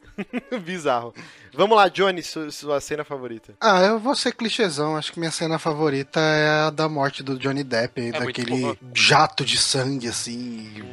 E, e- isso é um que a gente comentou, né, em algum pod, no, no podcast da, que a gente comentou da morte do, do Wes Craven, que a ideia era realmente girar a sala e o sangue ia ir pra todos os lados e o negócio falhou na hora de gravar e todo o jato de sangue foi pra um lugar só e espalhou a partir dali. Eu acho que talvez tenha ficado melhor do que do que encomenda. Exato. Eu também e- acho. Eles usaram o mesmo set da morte da Tina, né? E Uhum. foram 800 litros, né, de, de sangue artificial. É, 800 galões. É, que galões, dá né? quase 2 mil litros. Meu e, Deus do céu. E eles não usaram, tipo, na verdade, o, o sangue que eles usam no resto do filme. é. Eles falaram que não dava o efeito, talvez ele deveria ser muito grosso, não sei. Era então só é, água com é corante, água né? com corante. Uhum. Essa cena realmente é, Mas- é muito animal, cara. Uma cena que eu acho muito foda também, apesar de não ter muita. Não tem nada de efeito nem nada, mas eu acho ela muito foda pro filme, é a hora que a Nancy tem o pesadelo no meio da aula. É muito que ela bom. começa a gritar, desesperada. É, eu acho que nesse momento que eu falo, ok, eu entendo por que, que pegaram essa mina. Porque a, a Heather Lanken, ela não, não é nenhuma beldade. Ela tá Ela é mais bonitinha, bonita. Ela tá mais bonita no documentário que foi gravado provavelmente em 2000 e pouco do Ah, que no filme. Eu não acho, cara. Eu acho que ela tem um quê de Jennifer Connelly, assim, total. Aquela sobrancelhona, olhão azul. Eu acho ela bem bonita, cara. Bem É, bonita. eu não sei. eu não- não- Ah, é não gosto, é gosto. Eu Mas, acho- eu mas, acho assim, mas eu acho que é, na atuação ela te convence que ela tá com medo do Fred ou ela Hum. te convence que ela tá disposta a enfrentar o Fred. Eu, eu acho que ela pra um filme de slasher, ela pra um filme de terror, ela funciona muito bem. E Ela é a isso protagonista corajosa, né? Realmente. Exato. Isso quebra um pouco os paradigmas também da parada, porque ela é que faz tudo acontecer, saca? Ela, Hum. ela pede ajuda pro namorado e ele não ajuda em porra nenhuma, né? Mais atrapalha do que ajuda. É, é, é uma protagonista feminina, assim, de filme de terror bem diferente do padrão que socorre e depois na cagada vence. Uhum. Ela realmente vai atrás das Essa paradas. cena que o Johnny tinha comentado, tem a cena que a, a- atriz que faz a Tina, ela tava dentro de um body bag, de um, de um saco de corpos, Uhum. com um monte de bicho que ficava Lacraia. Cheio de sangue, lacraia na boca. Ela falou, no, no comentário, comenta que ela se sentiu completamente enojada de estar lá dentro. Essa cena é muito boa, cara, da escola, Muito boa, né? muito é boa. muito tenebrosa e bem de pesadelo, assim. Isso que eu acho legal, que tem umas coisas meio what the fuck. A primeira cena do filme, mano, tá aquele corredorzão escuro, só com aquela luz no fundo, e os caras me taca. Visivelmente deram uma chibatada na bunda de uma, de um- de uma cabrinha, mó dó, cara. E a cabra "Bé", sai do nada, assim, tipo, é muito bagulho de sonho, tá ligado? Tipo, Verdade. e, e, tipo, quando ele tá com a mãozona, assim, raspando na parede, assim, andando tudo mundrungão, assim. Tem uma cena também que é muito de, de pesadelo, que ela tá em algum lugar, eu acho que ela tá no meio das caldeiras ali, é, e ela pula, e quando ela cai, ela cai na frente do, da, Da casa, casa dela. Sim. E é muito coisa de pesadelo, né? Você Sim, pula sim. no lugar, você cai, você cai num lugar completamente diferente. Não, então, Uhum. então vamos, vamos seguir a ordem dos acontecimentos. Então o filme começa, né, com o Fred é, manufa- manufaturando as suas garras, mas e, e aí já corta pro pesadelo, a Tina tá nesse corredor que, que jogam a cabrinha, e ela tá sendo perseguida nessa caldeira, que inclusive esse lugar que eles, eles é, foram visitar diversas caldeiras, mas o Wes Craven fala que todas eram mega limpinhas, tipo, com maquinário, tipo, de última ponta, assim, e aí eles encontraram essa que era caindo aos pedaços. Me lembrou bastante aquela cena Resident Evil 2. Qual? Que tá nas caldeiras. Tá nas caldeiras com a Cherry. Na verdade é a parte Ah, no jogo, eu né? tô pensando É, no, no filme, jogo. eu falei, caralho, Não, lembro. pô. Mas eles falaram que o lugar tinha um clima mega pesado, até a atriz que interpreta a Tina fala, meu, com certeza um monte de gente deve ter morrido lá, porque era muito clima fúnebre, e tipo, depois das gravações, um tempo depois interditaram e fecharam o local, porque ele tava com vários Contaminação por amianto. níveis- é. amianto, assim, tipo, a galera tudo gravando no lugar que tava contaminado, assim.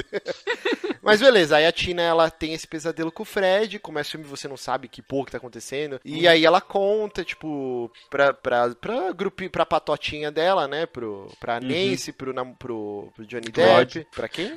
Rod e o Glenn. Isso, Roger Glenn. Todo mundo é o personagem, menos Johnny Depp, né? que é mais fácil, mais fácil. de- Lucas Pires. O Lucas Pires. E aí ela pede, tipo, a, a- os. Cara, é muito bizarra a mãe dela, né? Muito crack horror total, né? tipo, da Não, em primeira cena ela tá com um copo de. com a garrafa de cachaça andando por aí pela casa. Ah, cara, tipo, ela é a sócia da Absolute, cara, a mulher. Não, peraí, vocês estão confundindo a mãe da Tina com a mãe da Nancy. É, a mãe da, é, a mãe da Tina é que tem o namorado careca freak lá. Sim, sim, muito cara de, tipo, estuprador, assim, né? Tipo, Sim. muito bizarro. A mina, a mina acorda, a mãe acorda com, tipo, maquiada, bizarra, cara de crack horror, assim. Ah, o que aconteceu? Ela tinha um pesadelo tal, a mina tudo rasgada. Aí ela, ah, você tem que cortar suas unhas ou parar de ter pesadelo. Tipo, mano, muito nada a ver, É o muito foda-se, né? Tipo, aí chega Aí, careca aí chega o namorado lá, vamos lá, vamos terminar lá. É, vai terminar de aí. tipo, ela, tá, É, hold your horses.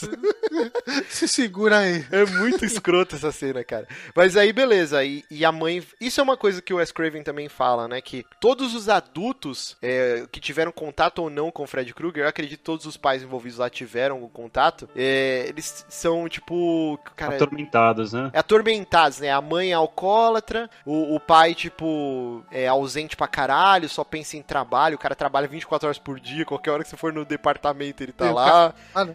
A mãe da Tina, tipo, com Alcoólatra. certeza também deve ser alcoólatra ou usuária de drogas e deve Uhum. apanhar do namorado asqueroso. Todo mundo é, tipo, meio fudido lá, né? Os adultos. Bom, e aí o que rola é que a mãe da Tina vai viajar, vai, sei lá, pra Las Vegas, eu não sei aonde. E aí the a Tina pede pra Nancy e pro Glenn pra passarem a noite com ela, porque ela tem medo por causa dos pesadelos. E aí rola a primeira, a primeira morte, né? Porque o Rod, ele tava lá, e aí ele leva ela pro quarto, eles estão transando, tal, tal, tal. E aí ela dorme e tem esse pesadelo. Essa cena dá uma dó do Glenn, né, velho?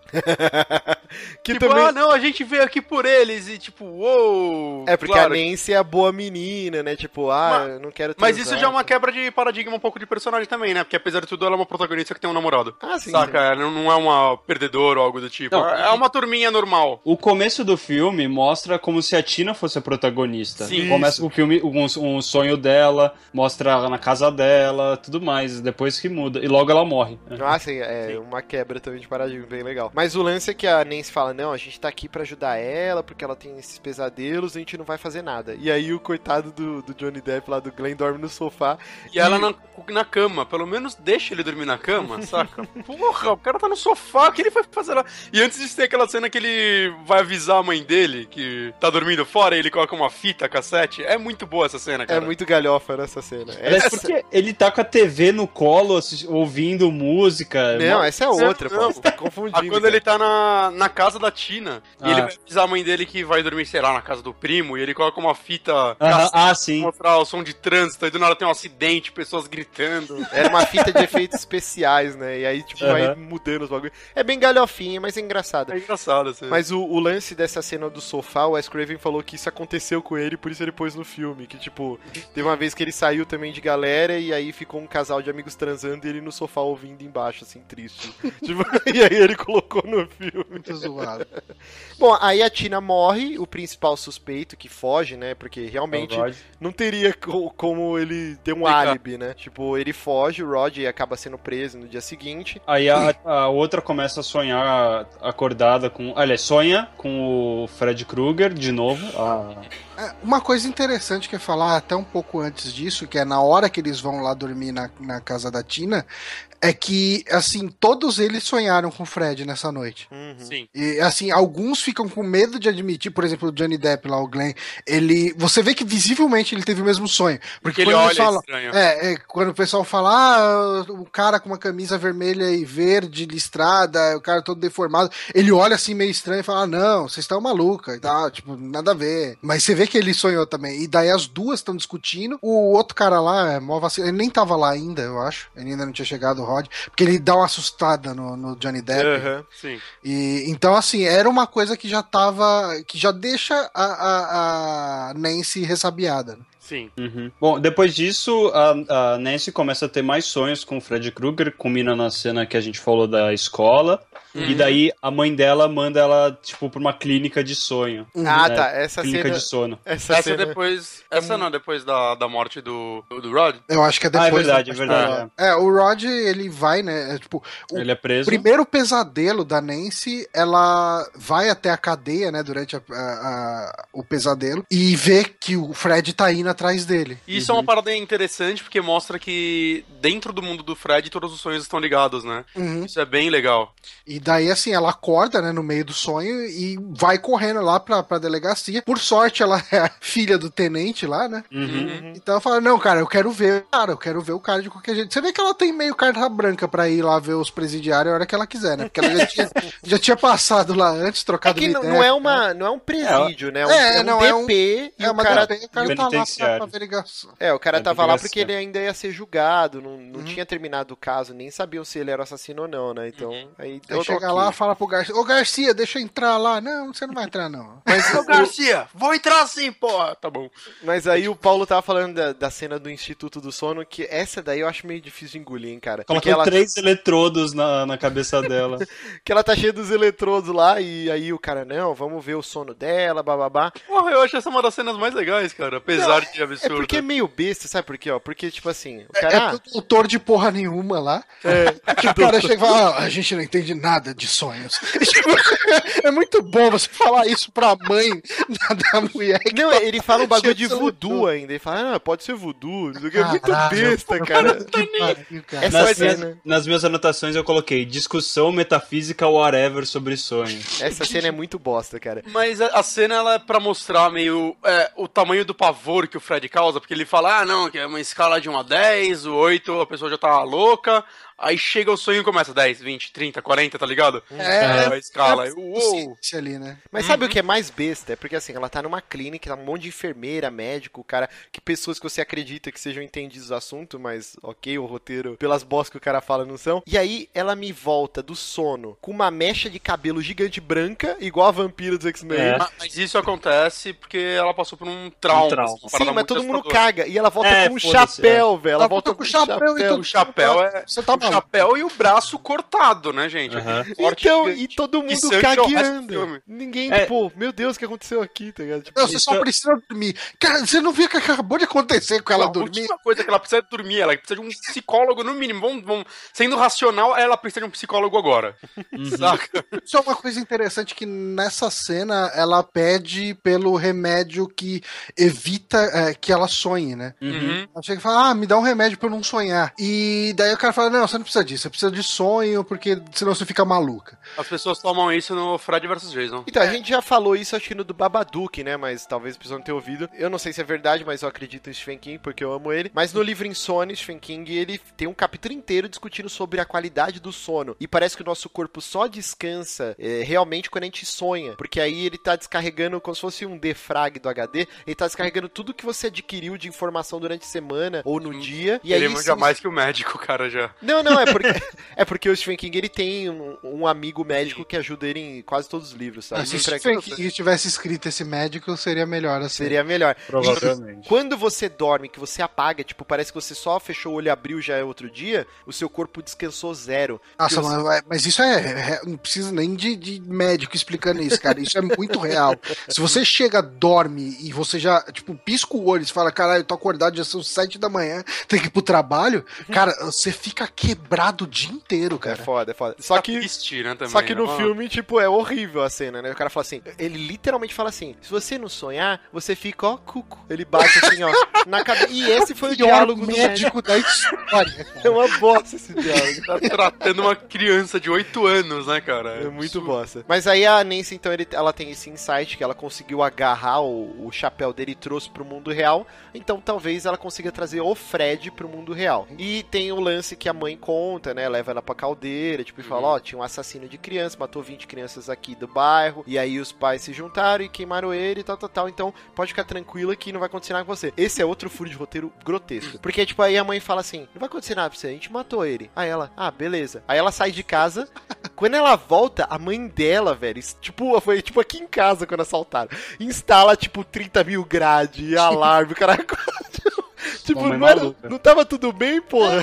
É, cara. Ó, tá tudo bem, sa- sabe, tipo, você acabou de ter um sonho com o cara que a gente falou que matou, é, então fica tranquilo. Daí ela sai, finge que tá tranquila e a mãe, assim, se entrega de vez pro álcool. Mas, gente, não, eu, eu, na verdade eu vi essas grades como uma forma da Nancy não fugir, não de ninguém entrar. Não. Tanto que a não, porta tá não. trancada, a Nancy não consegue sair quando ela tá gritando pro pai, porque a mãe tá com a chave, escondeu a chave. É, tem isso É, tem essa. Mas eu não acho que era pra ela, pra ela não sair. Eu acho cara. porque ela tá achando que alguma coisa pode entrar, né? É, acho que é isso. Mas mesmo assim, não deixa de ser filha da puta.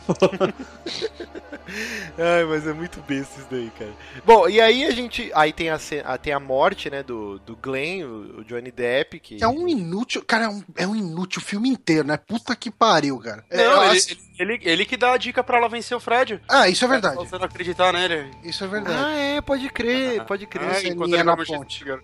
Bom, e aí Mas rola... assim, ó, é que tem aquela. A primeira cena fala: Ó, eu vou dormir, você fica de olho em mim. Se você sentir que eu tô me debatendo aqui, você me acorda. Ele dormiu. Aí Mas é depois que na ele outra é cena. cético, ó, né? Ele é o cético do, do rolê. Ah, mas puta não que pariu, cara. Uma coisa é ser cético, outra coisa. Cara, vai lá, Não. nem que seja pra esfregar na cara dela, ó, não tem bosta nenhuma, você tá Não, maluco. não, isso eu concordo. Ele, ele acabou sendo um imbecil, mas. Ele Mas é, eu assim, Johnny, é imprestável, cara. É que a gente, tá, que a gente tá assistindo um filme de terror, então a gente compra a ideia de todos os personagens, porque a gente tá assistindo um filme. Na vida real, se a Marcela chega pra você, olha, Johnny, olha, João, eu estou tendo uns pesadelos aqui, então assim, você vai passar hoje essa madrugada em claro, amanhã se fode pra ir trabalhar ou pra escola, sei lá, e se eu me debater muito, você me acorda. Você ia ficar acordado ou você ia dormir? Foda-se, você tá Não, louco. cara, mas assim, ele dormiu cinco minutos depois que a mina deitou, cara. E a outra era assim, ó, eu eu vou dormir e exatamente às oito, às dez, à meia-noite Meia-noite. meia, é, é, exatamente Esteja aqui em casa, é. Esteja aqui em Não, casa. mas pera aí, aí o pai dele, aí o pai dele tem a Mas ele dormiu antes. E faltava, tipo, 12 minutos pra meia-noite, É, cara. isso, Ele olhou é. no relógio antes. É que, Não, cara, ele é 12 imprestável, cara. Ele minutos. é muito inútil, cara. Ele é muito, muito inútil.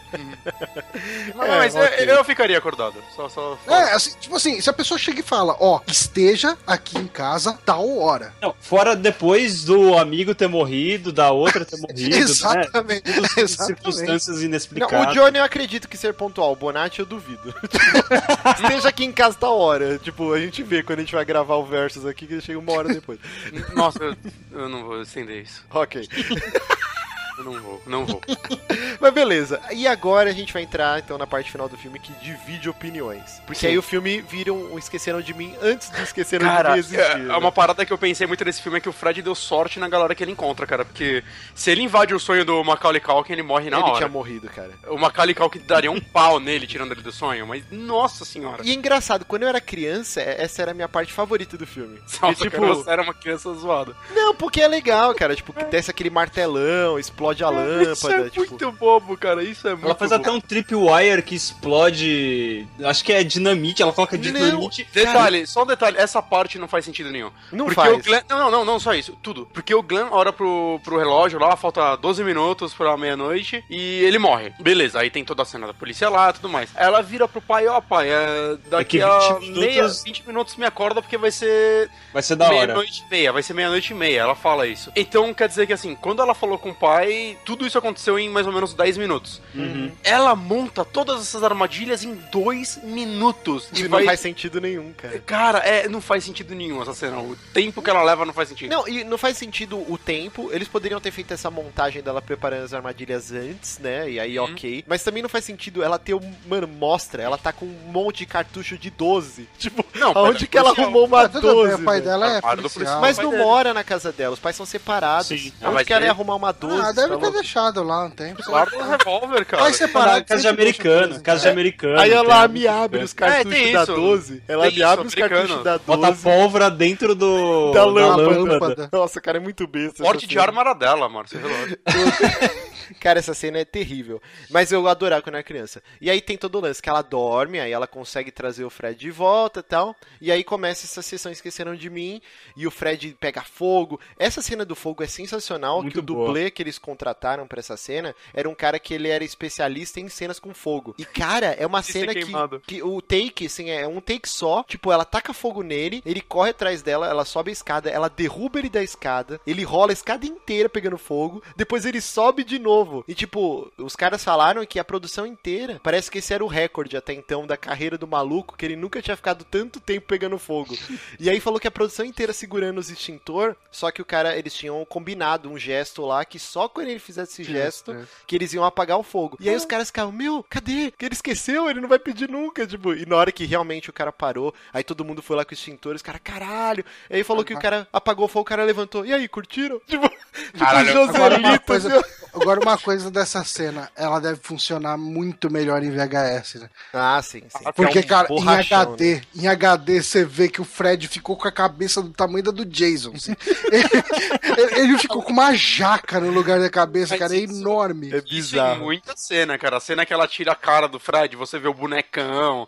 Em VHS, essas porras são todas escondidas. Meu, cara, e porque- quando ele toma martelada na, na barriga, e aí ele cai da escada, tipo, os caras falaram que eles tinham certeza que o dublê tinha morrido. Porque no ângulo que o. Com certeza. No é. ângulo que o maluco cai, ele cai com a nuca no degrau da escada. E, e- e é nítido, você vê um colchão assim. Só que é um colchão mega fininho, só, tipo, mas ele aparece assim. Se vocês derem assistirem de novo essa cena, é meio tosco. Eu só Falou queria que quebrou um pedaço da madeira. Tipo, Uhum. eles falam, mano, esse cara morreu. Tipo, Caralho. Eu é, anotei duas coisas rapidinho sobre a cena do Johnny Depp antes dele morrer. Que ele tá com uma camiseta cortada super sexy. A Nancy, ela fala no telefone com o Johnny Depp que ela tá há sete dias sem dormir.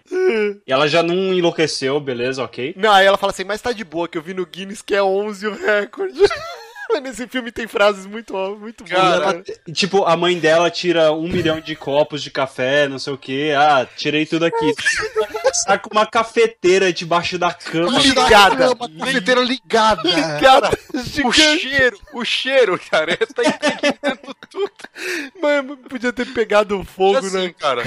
Por mais que ela tenha adrenalina, adren- a nossa, adrenalina que for, sete dias sem dormir, aquela hora que a mãe dela encostou ela na cama e ela foi fingir que dormiu, ela dormiria. Saca? É só você pensar, mano, você trabalha o dia inteiro, você senta no busão, é, é automático. Sim. Tipo, Aham. você dorme, imagina a pessoa sete dias sem dormir, Caralho. deita na caminha lá, ó, uh, nanou.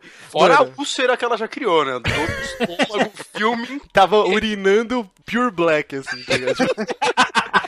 Cara, é terrível, terrível. Essa parte. O final do filme realmente você vê que os caras sofreram com o tempo e orçamento, que é muita moda caralho, velho. Tipo, o filme tava tão bem. E aí, beleza, aí Assim, tá eu não, eu não acho péssimo o final do filme. É, é só tipo, uou, calma aí, velho. Ah, mas, é. mas, é, assim, é claro que.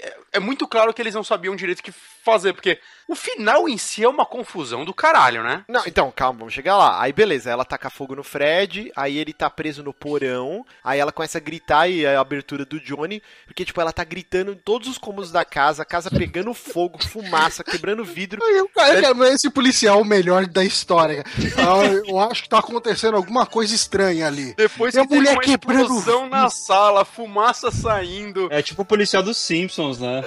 Comendo uma rosquinha, assim, cara. Cara, e, e, tipo, o marido vira, o pai dela vira e fala, ó, se acontecer algo estranho, me avisa. A mina gritando, cara, mas o desespero. É, será se aí, será se se enquadra no que ele estava Mano, é, é terrível, é terrível. Aí o cara, aí o pai resolve chegar na casa, aí, tipo, vai todo mundo, eles arrumam a porta. Quando chega no porão, o Fred não tá lá e tá, tipo, umas pegadas de fogo no carpete. Aí agora, mano, essa cena Essa, é uma eu já não entendo mais nada. Eu nunca entendi essa cena. velho.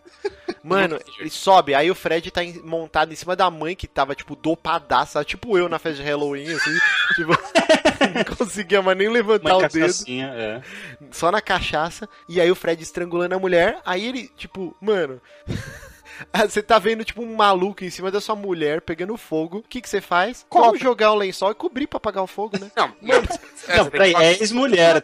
fazer, É, ah, é, tá, então faz todo sentido. Você não sabe como que foi o divórcio dos dois? né? Ah, de novo não. Ai, cara, e aí quando eles apagam o fogo, tipo, não tá mais o Fred lá, né? Só tá, tipo, uma Uma caveira digna do Castelo dos Horrores do Play Center, assim. Eu, eu falei exatamente isso pra Ana quando, acabou, quando chegou essa cena. Eu, Caralho, Noite dos Terror do Play Center, cara. É Era, zoado. era, era aquele esqueletinho que tinha na sua sala na festa de Halloween. Exato. E aí, cara, se já não bastasse a galhofa, tipo, levanta o bracinho assim, ó. Nhê. Sim, cara. E tipo, um, um neon saindo debaixo da E cama, não assim. só isso, antes, é, o pai aparece, né, abraça a Nancy e ela vira, ah, eu preciso de um minuto. Tipo, ok, você acaba de ver sua ex-mulher morrer na frente da sua filha, deixa eu deixar ela sozinha, né? Ela precisa de um minuto. Fecha né, de preferência. Não, porque assim, o esqueleto ele desce na cama com neon, fumaças tal, e aí o lençol certinho, desaparece tudo. Meu Deus, o que aconteceu? Aí, tipo, cara, chega o policial lá, o, o Jegão. E aí, chefe, tá tudo bem? Aí o cara, é, mais ou menos. Ele só fecha a porta na cara do maluco. Ah, Nossa, é muito besta. Esse final não faz sentido nenhum, cara. E aí, tipo, o cara sai, ah, me dá um minuto, pai. Aí o pai sai, aí o Fred aparece. Aí ela lembra que, tipo, o Johnny Depp antes de morrer falou, né? Não, se você não acreditar, você suga a energia dele e ele, ele vai embora. Aí ela vira as costas assim, ah, eu não acredito em você, blá, blá, blá, eu quero meus amigos Não de tenho volta. medo de você. Aí ele vai, tipo, desintegra, assim, né? Ele aí ela abre a um sinal de estática do, de televisão e cai. Isso. Ah, ele desaparece. Aí ela abre a porta e aí que tá todo. Agora a gente vai ter que discutir essa porra. Quando ela abre a porta, já tá de dia, ela tá maquiada e tal, e sai com a mãe dela. O que, que que vocês acham que aconteceu? Tipo, acabou tudo e era um sonho, ou ela tá dentro de um sonho? Que é muito bizarro esse final. Então, Acho é, que não importa muito, na real. é que assim, quando ela fala aquelas coisas pro Fred, essa foi a última vez que, eu, que essa última vez que eu assisti, foi a primeira vez que eu pensei nisso de, ué, então será se é tudo desde o começo um sonho? Isso, é o que eu entendi também. E aí. Aí fica zoado. O problema é que assim, vamos bolar esse final com a cabeça de- do filme que saiu na época, porque é, se você assistiu o terceiro filme, que é a Nancy volta, no futuro e tudo mais, é, não faria nenhum sentido isso. Então, sabe? calma. O- a ideia Tem do Wes o Craven. A ideia do Wes Craven é que tudo, o filme inteiro teria sido um sonho, e a Nancy sai com a mãe, e aí ela ia, tipo, ir pra escola, o sol acabou. Só que aí o produtor, Rob Shea, falou, mano, você é louco, você não vai fazer isso de Existe um jeito final nenhum. desse filmado também. Tem, tá nos extras. Ah, é, ele fala assim, isso não é um. a gente Vai cagar o filme, vai uma bosta. A gente tem que fazer aquele lance igual de sexta-feira 13. Acabou o filme, Último susto. é o último susto. O Jason pula do barco e pega a menina. Tipo, a gente tem que ter um, um grande final e tem que deixar uma ponta, porque eu quero fazer o 2. A gente tem que fazer, tipo, é uma franquia essa porra. E uma, uma coisa curiosa é que quando eles estão no carro, fecha o capô do carro e tá as listras do Fred, né? Uhum. Né, Tem duas coisas pra falar sobre isso. Um é, o capô fechou um pouco antes do previsto, então a galera se assusta de verdade lá dentro. então se você repara que fecha enquanto a Nancy tá cumprimentando a galera. Provavelmente era pra fechar enquanto ela tava dando tchau pra mãe, ou algo do tipo. Então eles dão um berro lá dentro e é de verdade.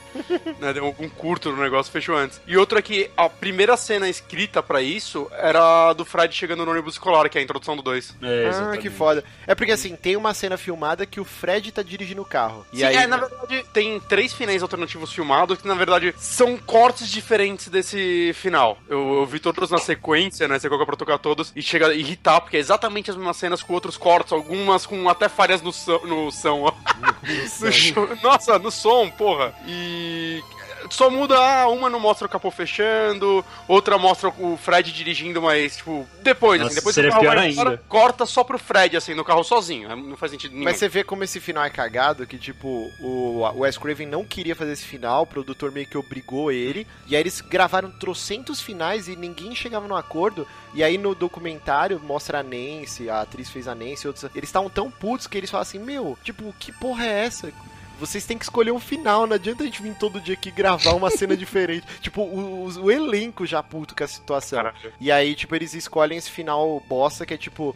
A calota, a calota, não, a capota do carro era com a cor da roupa do Fred, e o carro começa a andar sozinho e eles começam a gritar. E a mãe é puxada no melhor estilo bonecão Hermes e inflável. Renato, total, velho. Aquele ângulo que ela vai, cara, não faz sentido Mas nenhum. isso é uma sacanagem do Wes Craven. Ele fala que, tipo, quando ele gravou esse final a contragosto, alguém da equipe falou, ô, se a gente sugar a mulher pela portinhola lá, né? Aí ele falou, então vamos fazer. E aí o Rob Shear falou, nem fudendo, não vai fazer. E, tipo, já, o final pro Rob Shear era o final o carro indo e eles gritando. Aí o Wes Craven bateu o pé, não, quero filmar, quero filmar, quero filmar. O cara falou, mano, você tem um take. Se você não acertar em um take, não vai gravar essa porra. Tipo, e aí, mano, é um boneco horroroso, velho. É muito ruim, velho. Muito E, ruim. e é bem engraçado que, tipo, nessa cena mesmo, você vê a mãe dela, tipo, paralisando a cara, assim, um pouco antes de ser puxada, né? Tipo, é o ângulo que a gente vai puxar o boneco e fazer ah, o corte rápido. Aham. E é, é muito zoado, que ela sai, é tipo muito comercial de manteiga, todo mundo muito feliz. Nossa. Ah, eu acho que eu vou parar de beber, não é pra mim. Saca? É, Tipo, nossa, muito- velho. Cara, essa, Mas- cena, essa cena inteira é uma merda, cara. Nossa, Mas é assim. Eu acho que a merda começa antes, saca? Com a, a- ela, o Fred matando a mãe da Nancy, porque a partir dali já não faz nenhum sentido. Ninguém mais sabe o que está acontecendo nessa porra. É, então. É, é- cara, esse final é Julgando muito a nas coxas. Julgando a continuação, assim, a única coisa que a gente sabe. A continuação tô levando em conta o 3, porque o 2, a única referência que tem é que o, o moleque mora na casa da Nancy, acha um diário dela tudo mais. Uhum. Né? Mas levando em consideração o 3, a única coisa que se sabe é realmente a mãe dela morreu e o Fred fugiu. É- Então é muito o resto é ignorado. É, É, muito pro- ruim. pro- é, no 3 a- acontece isso, né? Eles contam com a mãe tendo morrido e a Nancy tá vivendo com o pai, né? Não, não, a Nancy já, já é mais velha, ela é psicóloga e ela vai trabalhar pro É hospital verdade. lá. Verdade, É, verdade. é um- é uma realidade bem legal que eu acho que eles adotaram pra, pra uma Uhum. continuação.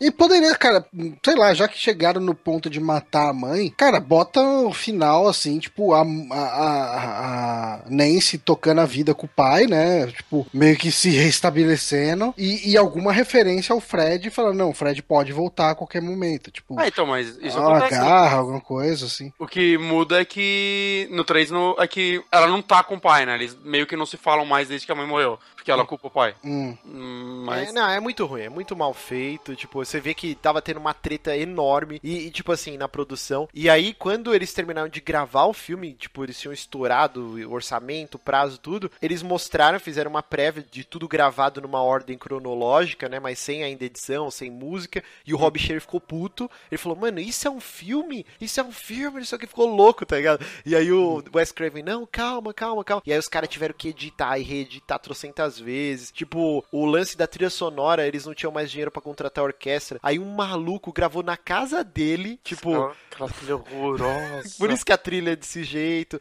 Então, assim, cara, esse filme tinha tudo pra ter dado errado, cara. Mas por algum acaso, tipo, ele É conseguiu. porque dar certo. todo o resto, de certa forma, é muito bom, cara. É muito Tirando- bom, tirando o final, que é uma É. bosta fumegante, assim. Sim, mas. Assim, é, nessa época era meio comum é, finais absurdos que não são necessariamente canônicos em suas continuações, né? Tipo, sei lá, o Sexta-feira 13 mesmo, o Uhum. Jason aparecendo no final. Aquilo não foi tão levado pra frente. Né? Claro que Porque- foi. Claro que não, no, no segundo filme que acontece um dia depois, o Jason é adulto. Não, não é um dia depois. É, acho que um ano depois. Então. Ele, já, é ele já é adulto. Ele foi É, não, é, eles, eles ignoram muito. É, isso. aquilo virou um sonho. É, sei lá, até em outros filmes, De Volta para o Futuro, o final do 1 não era necessariamente pra virar o 2, era só. saca, Matrix, um- Matrix também era pra ser um É, filme exato. só. É, então eu, eu via que esse daí queria seguir esse caminho, né? Ah, dar um final só para as pessoas pensarem aí, ou pra mostrar, dar uma síntese do que foi o filme, e a continuação, foda-se tudo isso que a gente mostrou. Bom, então, o programa é gigantesco, quase duas horas de gravação. É. Vamos então para o finalzinho aqui, conclusões e, e nota. Começando então pelo Paulo, que está desvirginando hoje. Paulo, sua nota de 0 a 5 e o que você acha do primeiro A Hora do Pesadelo? Na questão histórica, realmente ele é muito importante. É, ele definiu muitas coisas a respeito do filme de terror slasher nos anos 80, né? Ele é o Fred Krueger é assim como o Jason, talvez o Mike Myers, são é um ícone, né, do terror e tal. E isso realmente é um negócio que dá muito crédito ao filme, apesar do final ser meio bizarro, como a gente comentou. Sei lá, acho que de 0 a 5 daria um 4, talvez. Não tem alguns filmes de terror que são melhores, algumas continuações que aparentemente, como o Bonatti falou, também são bem bacanas e que ah, pegam um outro aspecto mais legal do da psique do Fred, dos personagens e tal. Então acho que um 4 de 5 é uma nota honesta. Notão, notão. Bonatti. Cara, assim, é come- é o começo de uma das minhas franquias favoritas, saca? Apesar de a maioria dos filmes serem uma bosta, assim como você falou 13, né? A maioria dos filmes são uma bosta e Eu, eu sei que é muito. difícil, mas tenta jogar como Uhum. um filme isolado. Exato, exato, exato. É, julgando como filme isolado, eu acho que também um 4 de 5 é o que eu conseguiria dar pra ele. Porque ele acerta mais o que erra, apesar de tudo. Ele erra no finalzinho, ele erra na trilha sonora que, mesmo errando, eu de uma forma meio sádica gosto dela, saca? É, é- ela é muito ruim pro filme, mas eu acho que, como eu ouvi ela a minha vida inteira e tudo mais, eu, ok, eu, eu, eu sei que eu não vou sentir medo do Fred mais. Eu, eu, eu quero curtir ele matando as pessoas. Então deixa rolar esse sintetizador maluco de fundo enquanto ele mata a galera. E, sei lá, cara, de todo o resto, assim, desse filme, eu acho ele muito, muito legal. É, novamente, ele é o começo de um ícone. Eu, eu gosto muito dos atores, né? Ou pelo menos da Nancy e do Johnny Depp. São dois personagens que eu gosto muito e meus filmes favoritos são os que envolvem a Nancy mesmo. Então, 4 de 5, justo, válido, belo filme. N- não sei nem se é meu favorito da franquia, pra falar a verdade, mas é um ótimo começo pra uma franquia excelente. Você, Johnny, que isso, cara? É, eu não sei, assim, eu, eu, eu só consigo ver valor realmente no filme pensando nele historicamente. É, Sério? Se eu, se eu for analisar ele hoje, pelo que ele é hoje, tipo, vamos ignorar que esse filme deu origem a toda uma saga e que não existia nada, blá blá blá. Fala, é ok, tipo, meio cafona, não sei o quê. Mas eu, eu acho que esse filme deve ser analisado se colocando a cabeça em 1984, sabe? É, e aí sim ele realmente é um filme brilhante, porque ele trouxe uma ideia completamente nova de um slasher, de um cara que, que ataca o pessoal nos sonhos. É, ele é amedrontador por causa disso, porque você se sente impotente enfrentando ele. É, é, é bem interessante, assim, você vê que realmente é um filme de baixo orçamento, porque. é, e até, assim, ele tem muita cara de começo de um- uma saga de slasher, porque tem bem menos gente pra morrer, né? Que daí depois vira. eh, Geralmente filme de slasher, depois de um tempo, vira aquele festival de vamos matar umas 15 pessoas nesse filme. Eu eu acho que os personagens são suficientemente interessantes, assim, apesar da Tina a gente não, não ter muitos pra- pra falar sobre ela, mas tem lá o bad boy que acaba se fudendo por ter essa pinta de bad boy. Tem o namorado que é meio foda-se, tem a menina que, que consegue fazer os rolês funcionar. Que sim, Sei. É, é, é, é, então, é.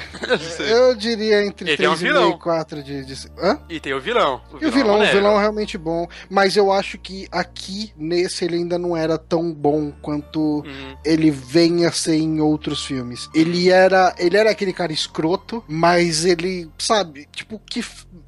Tirando o I'm Your Boyfriend, não tem frases marcantes do Fred Pe- nesse filme. pelo, pelo que eu conheço do Johnny, seu favorito deve ser o terceiro, né? O Dream Warriors. É o terceiro, é o Dream Warriors. É, ele é o mais sua cara mesmo. É. Ah, então, sei lá, cara, eu daria um 3,5 de 5. Ele é, ele é importante historicamente, e isso eu não tiro dele, não. O final dele é muito, muito cagado, então eu Muito. acho que isso estraga muito do filme. É, então eu já vou começar aqui também da minha nota, com medo dos comentários, mas, cara, se você parar pra ver um filme isolado e, e sem saber que ele ia virar essa franquia gigante, esse ícone da cultura pop, cara, o filme ele degringola de uma maneira que, assim, é tudo explicado, né? Que a gente falou aqui da produção, da falta de orçamento, do filme totalmente desacreditado e tal. É, cara, é- são erros imperdoáveis, eu diria assim. O final dele, cara, é muito ruim a ponto de qu- quase estragar o filme completamente. Mas, estu e, e isso é um, sei lá, eu não sabia muitas das coisas, agora estudando pra gravação que eu fui Cê- descobrir. Você não via há muitos anos, né, Marcos? Sim, há muitos anos, cara. Acho que, eu- sei lá, a última vez que eu assisti o primeiro, eu devia ter, sei lá, uns 10 anos, 12 Eu, anos. eu tipo. acho que eu vejo o primeiro e provavelmente alguns outros dele uma vez por ano, pelo menos. É, não, fazia muitos anos que eu não assistia. Tanto que nem eu falei, eu sempre fui mais um fã de Sexta-feira 13. Eu Uhum. nunca gostei tanto do Hora do Pesadelo. E, cara, eu, eu daria nota 3. 3 de 5, tipo. E eu daria até menos, viu? Tipo, é que estudando e vendo o perrengue que foi. E tipo assim, onde o filme acerta, ele acerta muito bem, cara. A- a são cenas icônicas que dão pau em filme que tá saindo hoje. Tipo, Uhum. a cena do, do quarto rodando, a morte de Johnny Depp, o lance da banheira é muito bem bolado, os efeitos práticos são muito bons. E, e toda a concepção do Fred Krueger de ser um assassino que tá no pesadelo, tudo muito diferente da época. Inclusive, a cena que o Fred pula pelo vidro do quarto da Nancy, que é um vidro que ela tem atrás da porta, Hum. se eu não me engano, é a primeira vez que foi usado uma cena do gênero na Olha. história do cinema. Tipo, de alguém atravessar uma parede ou uma porta quebrando um vidro. Acho que é a primeira vez na história do cinema que foi utilizado. Então, por essas e outras, que eu dou nota 3, porque realmente, cara, é complicado. viu? Então, ma- mas sabe, sabe o que também me ajudou na minha nota? É o seguinte, apesar dos erros que ele tem, é, eu acho que ele deixa um gosto bom, sabe, quando você termina. Quando um dia eu depois eu, discordo, velho. quando um dia depois, dois dias depois eu começo a pensar sobre o filme, ou sei lá, no decorrer dos meses da minha vida, eu penso sobre esse filme, eu penso muito mais nas cenas icônicas dele que são relevantes e marcaram muito o cinema do que os erros. Eu acho É, que, é, que os eu- acertos deles me marcaram muito. Nessa É, eu eu tô sei. mais com o Bonatti, porque realmente, assim, a gente lembra de Hora do Pesadelo muito pela cena da morte do Johnny Depp, a cena da morte da Tina. A e cena é, dele saindo da parede, sabe? Que são cenas que. é muito for- a difícil, cara. tipo, é muito a difícil a gente lembrar da cena da mãe da, da, da Nancy descendo do elevadorzinho e fazendo um tchauzinho. Tipo, Não. porque essa cena é tão ruim Uhum. Mas assim, por isso não que... marca. Por isso que ele é um filme. Nota 3 é um filme bom, de 3 de 5 Uhum, é um sim, filme sim, bom. sim, sim, sim. Mas Não, não, assim, tô pra ele ser um filme eu tô- ótimo, Eu ele não tô teria que. a sua, não, viu? Eu tô justificando a minha só. Não, sim, sim, eu falando, pra ele ser um filme ótimo, que nem. Eu acho o primeiro Sexta-feira 13 um filme ótimo, porque ele é amarradinho, o final é legal pra caralho. Eu fui ver ele ano passado de novo e eu tenho muitas ressalvas. Bom, a gente vai gravar um programa mais pra frente. Mas na minha concepção, assim, que eu lembro, talvez reassistindo, eu não gosto tanto. Mas eu lembro que ele é um filme redondinho. Evil Dead, cara, eu acho redondíssimo, concordo. Tal, muito foda. Agora, o Fred Krueger, não, cara. Hora do Pesadelo 1, ele é um filme com muitas falhas. Então ele não é um filme redondo, o final dele é todo cagado. Mas ele acerta muito em outras coisas, então nota 3 de 5. Bom, sempre lembrando, a discussão continua nos comentários. A gente quer saber é, o que vocês acham do primeiro Hora do Pesadelo. Então, evitar, é, in- invariavelmente, a galera vai comentar da franquia em si. Mas vamos tentar julgar como um filme único, sem Sim, saber sim. que ele teve trocentas continuações. Como seria o seu mindset na época que ele saiu. Talvez vocês Que a- gostassem Que é o que eu falei, né? Não dá pra. Puta, vamos julgar esse final lembrando que ele volta no próximo e lembrando o que foi. De... Não, a gente tem que julgar o que foi feito aí. Uhum. Senão é, fica fácil, né? Você erra e conserta depois, mas aí tá jogando um filme, não uma franquia agora. Exatamente. Então, queria agradecer meus queridos Johnny, Bonatti e Paulo César. Oba. E agradecer também os ouvintes que nos ouviram até agora duas horas de gravação aqui falando sobre a Hora do Pesadelo. E lembrando, próximo episódio. Lembrando não, porque eu não falei nenhuma vez pra lembrar. E Então, avisando. Avisando, próximo episódio nós vamos discutir A Noite dos Mortos Vivos, o original lá de 68 do George Romero e o remake dos anos 90 do Tom Savini. Então a gente vai assistir os dois filmes e discuti-los. Não vai ver o remake de 2000 e pouco também? Nossa, aí também é de judiar, Muito né? Não, é ruim demais, pelo amor de Deus. Só esses dois que valem. Então é isso, até o próximo 3 da madrugada. Um beijo, adeus.